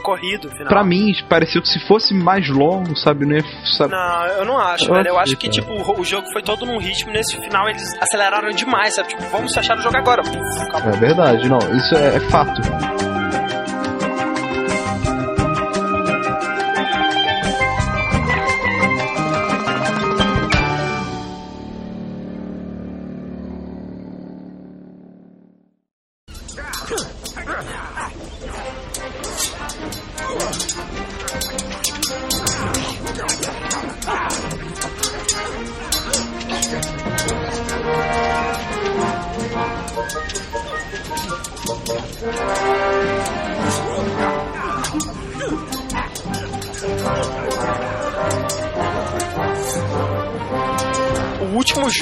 Tivemos do Monkey Island na Engine Scam, né? Foi realmente The Curse of Monkey Island, o terceiro jogo. E três anos depois nós tivemos um novo jogo, o quarto jogo da série, Escape from Monkey Island, ou Fuga da Ilha dos Macacos no Brasil. Foi lançado em 2000 e é um jogo bem diferente, né? Dos demais. É, com certeza. Tipo, ele mudou completamente a maneira de se jogar, né? Como o Gryffindor tinha saído em 98, né? A moda era, né? Fazer jogos em 3D. Isso. Então eles resolveram é, também transformar a série, né? De Monkey Island para 3D também. Eles pegaram a Isso. mesma engine do Gryffandango, né? Grime Engine. Não tem mais o menu nem nada. Você Deixou de ser um jogo point and click, né? Um jogo de terceira pessoa. Você vê a cena e você movimenta o seu personagem. Sempre aparecem as opções ali embaixo de acordo com o que você pode fazer com o objeto. E assim, velho, sinceramente, pra época ele tinha gráficos muito bonitos. Os personagens são em 3D, né? E o cenário é pré-renderizado, né? Mas o problema Problema grave. é, é o 3, cara. O 3 é o grande problema do 4. cara. É, é, o 3 é o grande problema. Tipo, você tem no 3 personagens extremamente expressivos, né, animações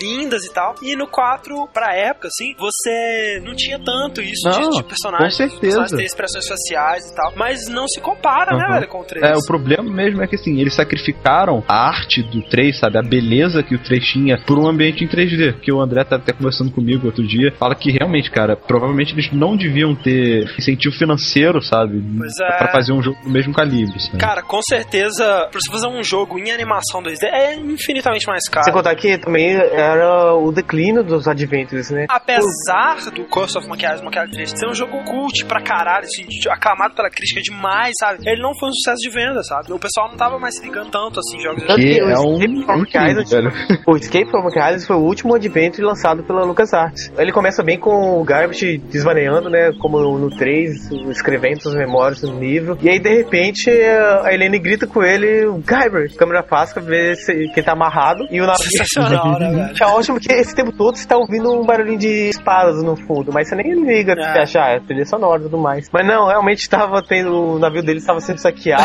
Caraca, todo mundo lutando volta. e ele tinha, sim, querida. E esse puzzlezinho do início é bem legal, né, velho? Tipo, você derruba uma parada com carvão, pega o carvão, começa a fazer embaixadinha com carvão, aí você chuta o carvão no pavio do canhão, aí um tiro de canhão afunda o navio inimigo de uma Pô, cara, vez, é né, que é um super tiro. É aquela coisa de desenho, cara. Tem uma cutscene, né? Se você descobre então que eles estavam fora pra lua de mel, né? Daí eles chegam em Melee Island, né, que é a ilha que fica a mansão da Elaine, e tá tudo vazio, né, é, E aí quando você vai sua mansão e vê que tem alguém tentando demolir ela, você descobre que rolou um boato que a Elaine morreu, né, em alto mar, e agora tinha aberto a eleição, né, pra novo governador de, da Mille Island. Tava concorrendo só um candidato que é o Charles, é o Charles, né? Tipo, se você tem alguma inteligência na sua cabeça, já sacou que ele é o LeChuck. Mas. e ele fala aquela parada também, tipo, só tem um candidato, só tem uma opção.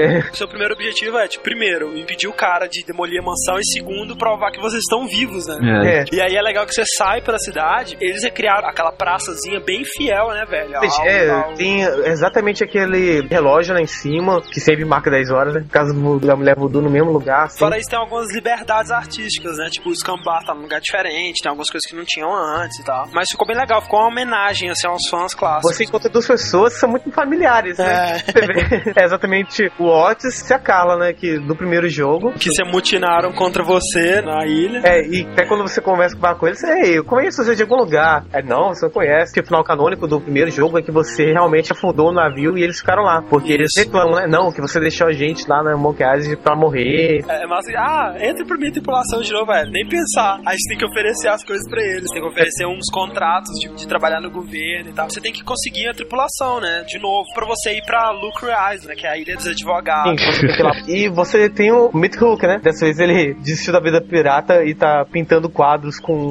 giz de cera derretido. E aí, enquanto isso, né, você vai conversando com o pessoal e você vai descobrindo que a ilha tá vazia por causa de um investidor australiano que tá tirando os negócios de todo mundo. E quando as pessoas não queriam comprar, ele tomava a casa das pessoas, ganhando das pessoas em uma luta de insultos. É. Que foi uma coisa que eu fiquei muito decepcionado. Porque quando você vai no, no Scambar, você conversa com o dono do Scambar, até que você diz pra ele entrar pra sua tripulação, e ele fala que só Ah. vai entrar se você vencer dele em uma luta de insulto. Que ele falou que agora virou mania. Tudo no mundo você Ah. lu- é luta com insulto. E aí você faz uma queda de braço com ele com luta de insultos. Aham. Mas aí foi uma grande decepção no jogo. Você só luta de insulto com ele, ou seja, todos os insultos você tem que conseguir, você tem que ir lutando com ele, perder pra É, ele todas as é vezes. E ele fala que é uma febre mundial, só que a única vez que você luta com o insulto é essa. Mas aí, assim, você consegue essa tripulação, né? Tem a, tem a Voodoo Lady de novo, você encontra ela na mesma casinha que você encontra ela, né? Inclusive, você pergunta, uau, você sempre aparece quando eu preciso, sabe? Você tá sempre aqui me ajudando. Por que será que é isso? Ela fala, talvez nossos destinos tenham se cruzado no início do universo, talvez não sei o que lá, não sei o que lá. Ou talvez eu tenha um contrato de cinco jogos com a LucasArts. É.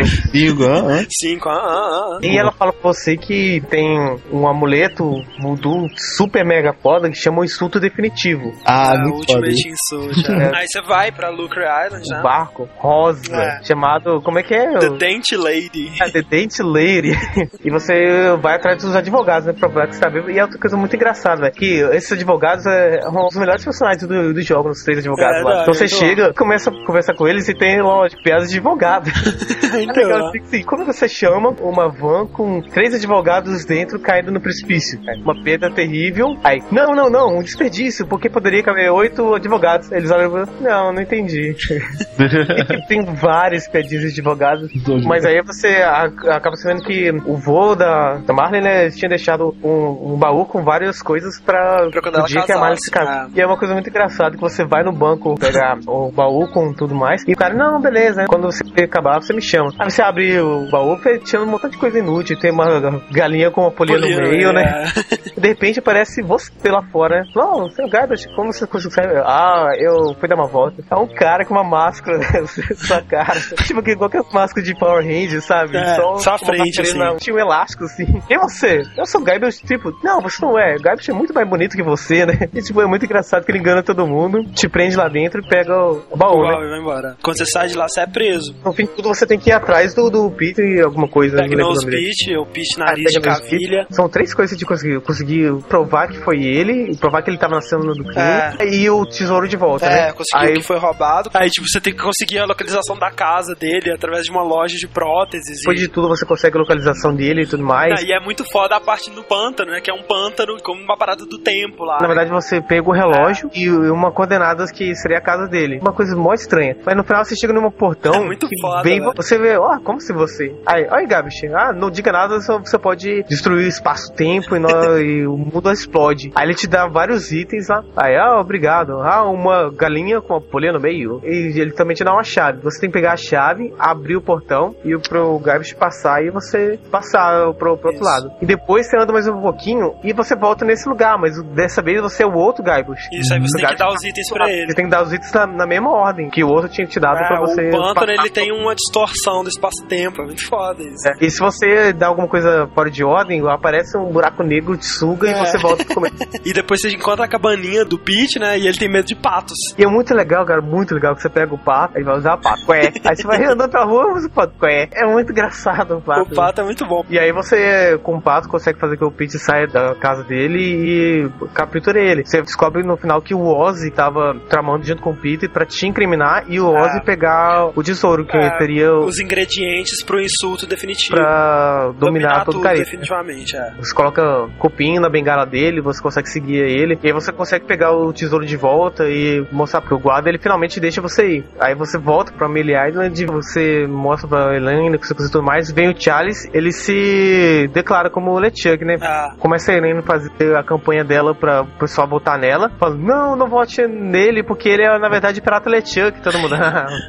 Agora sua missão é outra. Sua missão é conseguir o estudo definitivo pra você poder vencer o LeChuck. Aí você visita a Moduleira de novo, né? E ela fala pra você, ah, tem três coisas três do... presentes de Que casamento. é a chave pra você descobrir o estudo definitivo. Na verdade, era uma caneta, um brinco e um colar. E um quadro. E um quadro, né? Aí você volta no seu barco e coloca o brinco, o cordão e a caneta pendurada no cordão na. Tipo uma gárgula, né? Que era uma mulher. Quando você coloca, ela volta à vida, ela. E aí é muito engraçado que é uma pessoa muito mal-humorada, assim. E você fala, não, segura esse quadro. Aí, não, onde é que tá os ingredientes pro estudo definitivo? Ah, eu nunca vou te dizer que não sei o que, mas aí isso, o caneta que tá pendurado no, no cordão começa a escrever no mapa, né? Ah, e depois você pergunta como é que é a aparência no insulto, ela também desenha certinho como é que é. E aí que você finalmente vai pra ilha Jambalaya, que é a ilha onde você acha ali os ingredientes pra formar o Isso definitivo, que é uma cabeça de macaco. cabeça e- de macaco de prata, um chapéu de bronze e um corpo de ouro. Você faz vários puzzles, você tem que ganhar o concurso de natação lá do Marco Depolho, É. você tem que pedir pro cara que desenha Cara, lá, isso é muito legal. Tu chega pra ele e fala assim: me desenha uma internet.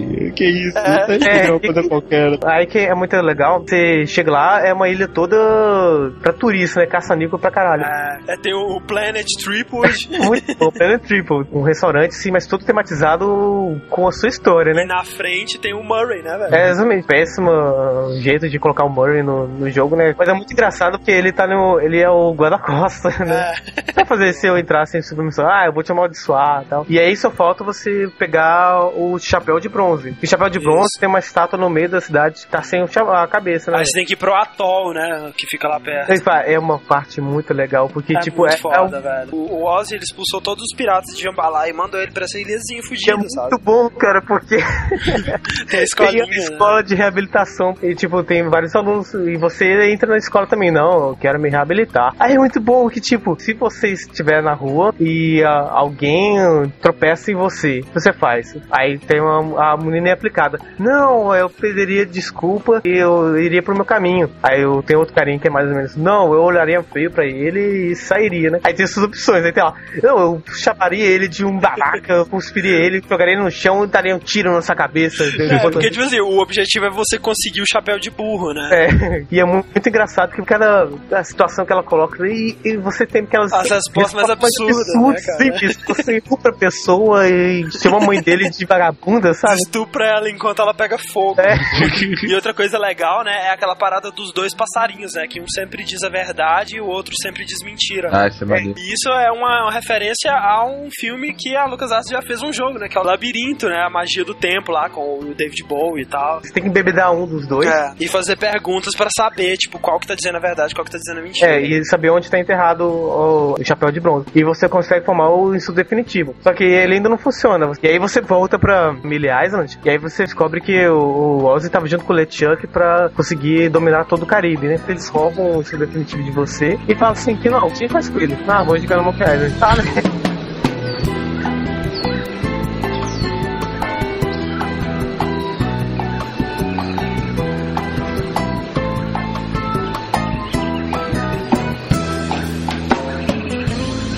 E aí finalmente vem a parte escape from Monkey Island. É, que aí pra mim o jogo declina, sabe? Até aí eu estava gostando, sabe? Eles ferram totalmente a história do jogo, tentando explicar o passado. E tem a putaria, a, putaria do Monkey Combat. Você chega lá no Monkey Island e você encontra o Herman de novo, só que ele não te reconhece, porque ele perdeu a memória. E aí você conversa com ele e ele fala, não, eu tava andando e aí um coco caiu na minha cabeça. Aí você pega um coco e joga na cabeça dele. Aí ele lembra de alguma coisa. Não, a última coisa que eu escolhi, ele tava bebendo leite. Aí você tem que achar um garfo de leite e jogar na cabeça dele, até ele recuperar a memória. tipo, né? Ah, a última coisa que eu estava fazendo era dirigir meu trator. Você pega um trator e joga na cabeça. Né? Quando você consegue fazer que ele lembra toda a história dele, aí ele diz que ele era o avô da Elaine que tinha se o perdido. Horácio Torquemada Marley lá, que era o avô da Elaine, que tava morto há mais de 20 anos. Ou seja, a Elaine teria que ter pelo menos uns 50, É. né? Ou seja, furo de roteiro total. E, e que ele tinha se perdido em uma disputa que ele tinha feito com um amigo dele. Quem ia chegar em tal lugar primeiro? A- O amigo dele era ninguém mais, ninguém menos que o Ozzy. É, e aí o Ozzy direcionou o barco dele pra um redemoinho voodoo. Tipo, como que o redemoinho é É. voodoo?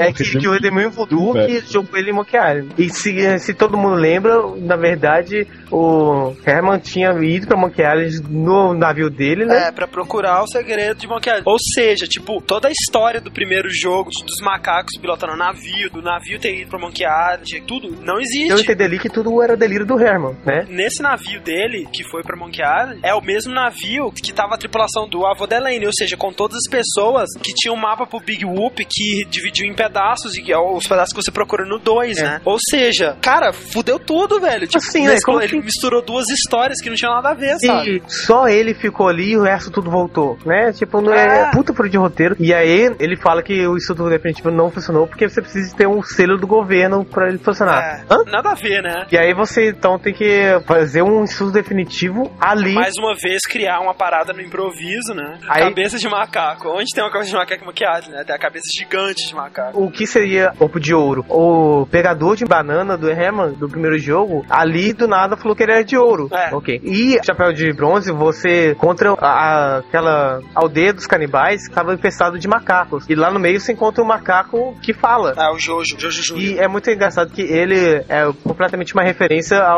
Yoda, né? Ele fala É todo. verdade. Aí começa a pior parte do jogo inteiro. A parte vamos tentar fazer uma coisa que seria uma luta de insultos, né? Que seria pra prolongar o jogo, mas completamente chata, repetitiva. E que não faz muito sentido. Você tem que Tem tipo, encontrar sentido ali, você tem que decorar as paradas. Exatamente, é muito horrível. Que o- ele tem o chapéu e ele fala: Não, você só vai conseguir meu chapéu se você me derrotar na parte do Monkey Combat. Tem É que enfrentar um milhão de macacos pra decorar todos. Tem várias posições, tem tipo, sei lá o que, bêbado, É, né? macaco É é? bêbado. Ansioso, é. É, é aquela coisa de pedra, tesoura, papel, lagartos pop. Exatamente. Um ganha de dois, vai perde de dois. Você tem que literalmente anotar. Todas as vezes que eu joguei Monkey Island 4, eu tinha uma folha do meu lado pra anotar as paradas do Monkey. Combat. Não, é- esse que é o pior. Não é o gorila ansioso é uma coisa que você faz. Não. É do macaco bêbado pro gorila ansioso é uma coisa que você Ih, fazer. caralho, velho. Isso. chimpanzé né? maluco pro gorila ansioso é outra coisa. Caraca, eu não lembrava. Velho, é muito chato, velho. É muito chato. Aí você finalmente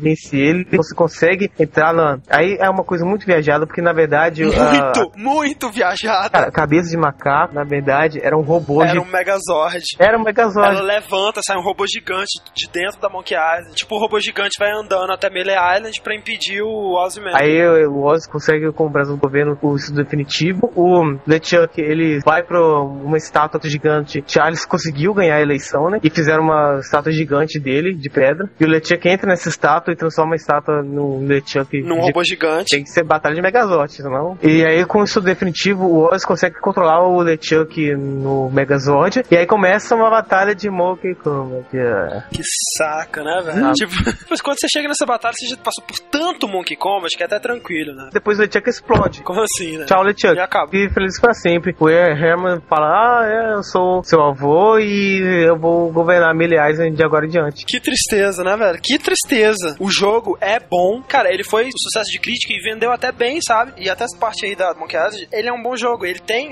muita coisa viajadíssima, mas não É, chega a exagerar, né? Agora, velho, tipo, quando chega em Monkey Island, ele destrói a história, ele exagera pra caralho, velho. Ele exagera demais nesses anacronismos, nessa... Viaja, né, velho? Viaja total. Eles estão querendo fechar as pontas e fecharam muito mal fechado, cara. com uma Muito história mal, tosca. Perdeu aquele clima de, de uma aventura pirata, sabe? Te perdeu completamente. Tipo, é uma aventura totalmente nonsense, né, velho? Qualquer coisa que você colocasse ali, poderia colocar, porque, tipo, já não tava querendo fazer sentido nenhum mais. Sem contar que muita coisa do Monkey Island é legal por ficar é, sem explicação, né, cara? Com certeza. Então, velho, olha só. Desde então, né? Desde 2000 já temos nove anos, cara. É a maior ausência de jogos de Monkey Island até hoje, né, velho? E todo mundo clama pra um novo jogo. né? Todos clamamos pra um novo jogo da série. Em abril de 2002, o World of Monkey Island e o Scambar, eles fizeram uma brincadeirinha de 1 de abril, né? So, o que Ah, seria o Monkey Island 5. Eles fizeram até um artwork, né? Do, como seria a, a capa. E o mais legal de tudo é que eles conseguiram contato com o Dominic pra ele gravar al- algumas falas. E, velho, é muito engraçado, cara. I'm Guybrush Threepwood, and I've overstayed my welcome through many graphic adventures. I'm Guybrush Threepwood, and I. I have a gambling problem. My name is Guybrush Threepwood. You killed my father. Prepare to die. I'm Guybrush Threepwood, and I just want to be held. I'm Guybrush Threepwood, governor of this island and willing to accept bribes. I'm Captain Threepwood. I've been to Monkey Island four times, defeated the evil pirate LeChuck repeatedly. I uncovered the gates of hell. I destroyed an Australian land developer in his ultimate insult, discovered the world's only talking monkey, and married the most beautiful governor in the world. And all before the age of 22. Cara, muito bom. Mas, tipo, o legal é que há sim a possibilidade de um quinto jogo. Não está em produção de acordo com a LucasArts, né, velho? Mas, sempre que tem uma entrevista, assim, com alguém que está trabalhando nos jogos da LucasArts, eles falam, claro que a gente vai fazer um jogo novo, E né? o- até o próprio Ron Gilbert, ele, já- ele deu uma entrevista em 2007 para esse site, o World of MI, que ele falava que ele gostaria sim de ser convidado para trabalhar no Monkey Island 5 e ele poderia colocar várias ideias que ele já tinha para o Monkey Island 3, explicar várias coisas do ponto de vista que ele achava, né, que deveria ser. Só nos resta esperar. Eu quero muito, cara. Eu quero muito que anunciem um novo Monkey Island. Então é isso. Contem pra gente suas histórias com Monkey Island, né? Vocês conheciam o jogo, jogaram bastante também. Qual é o seu jogo favorito, momentos favoritos, personagens favoritos? Digam aí, mandem seus e-mails e comentários. Então até semana que vem e game over. Não vai, vai, vai.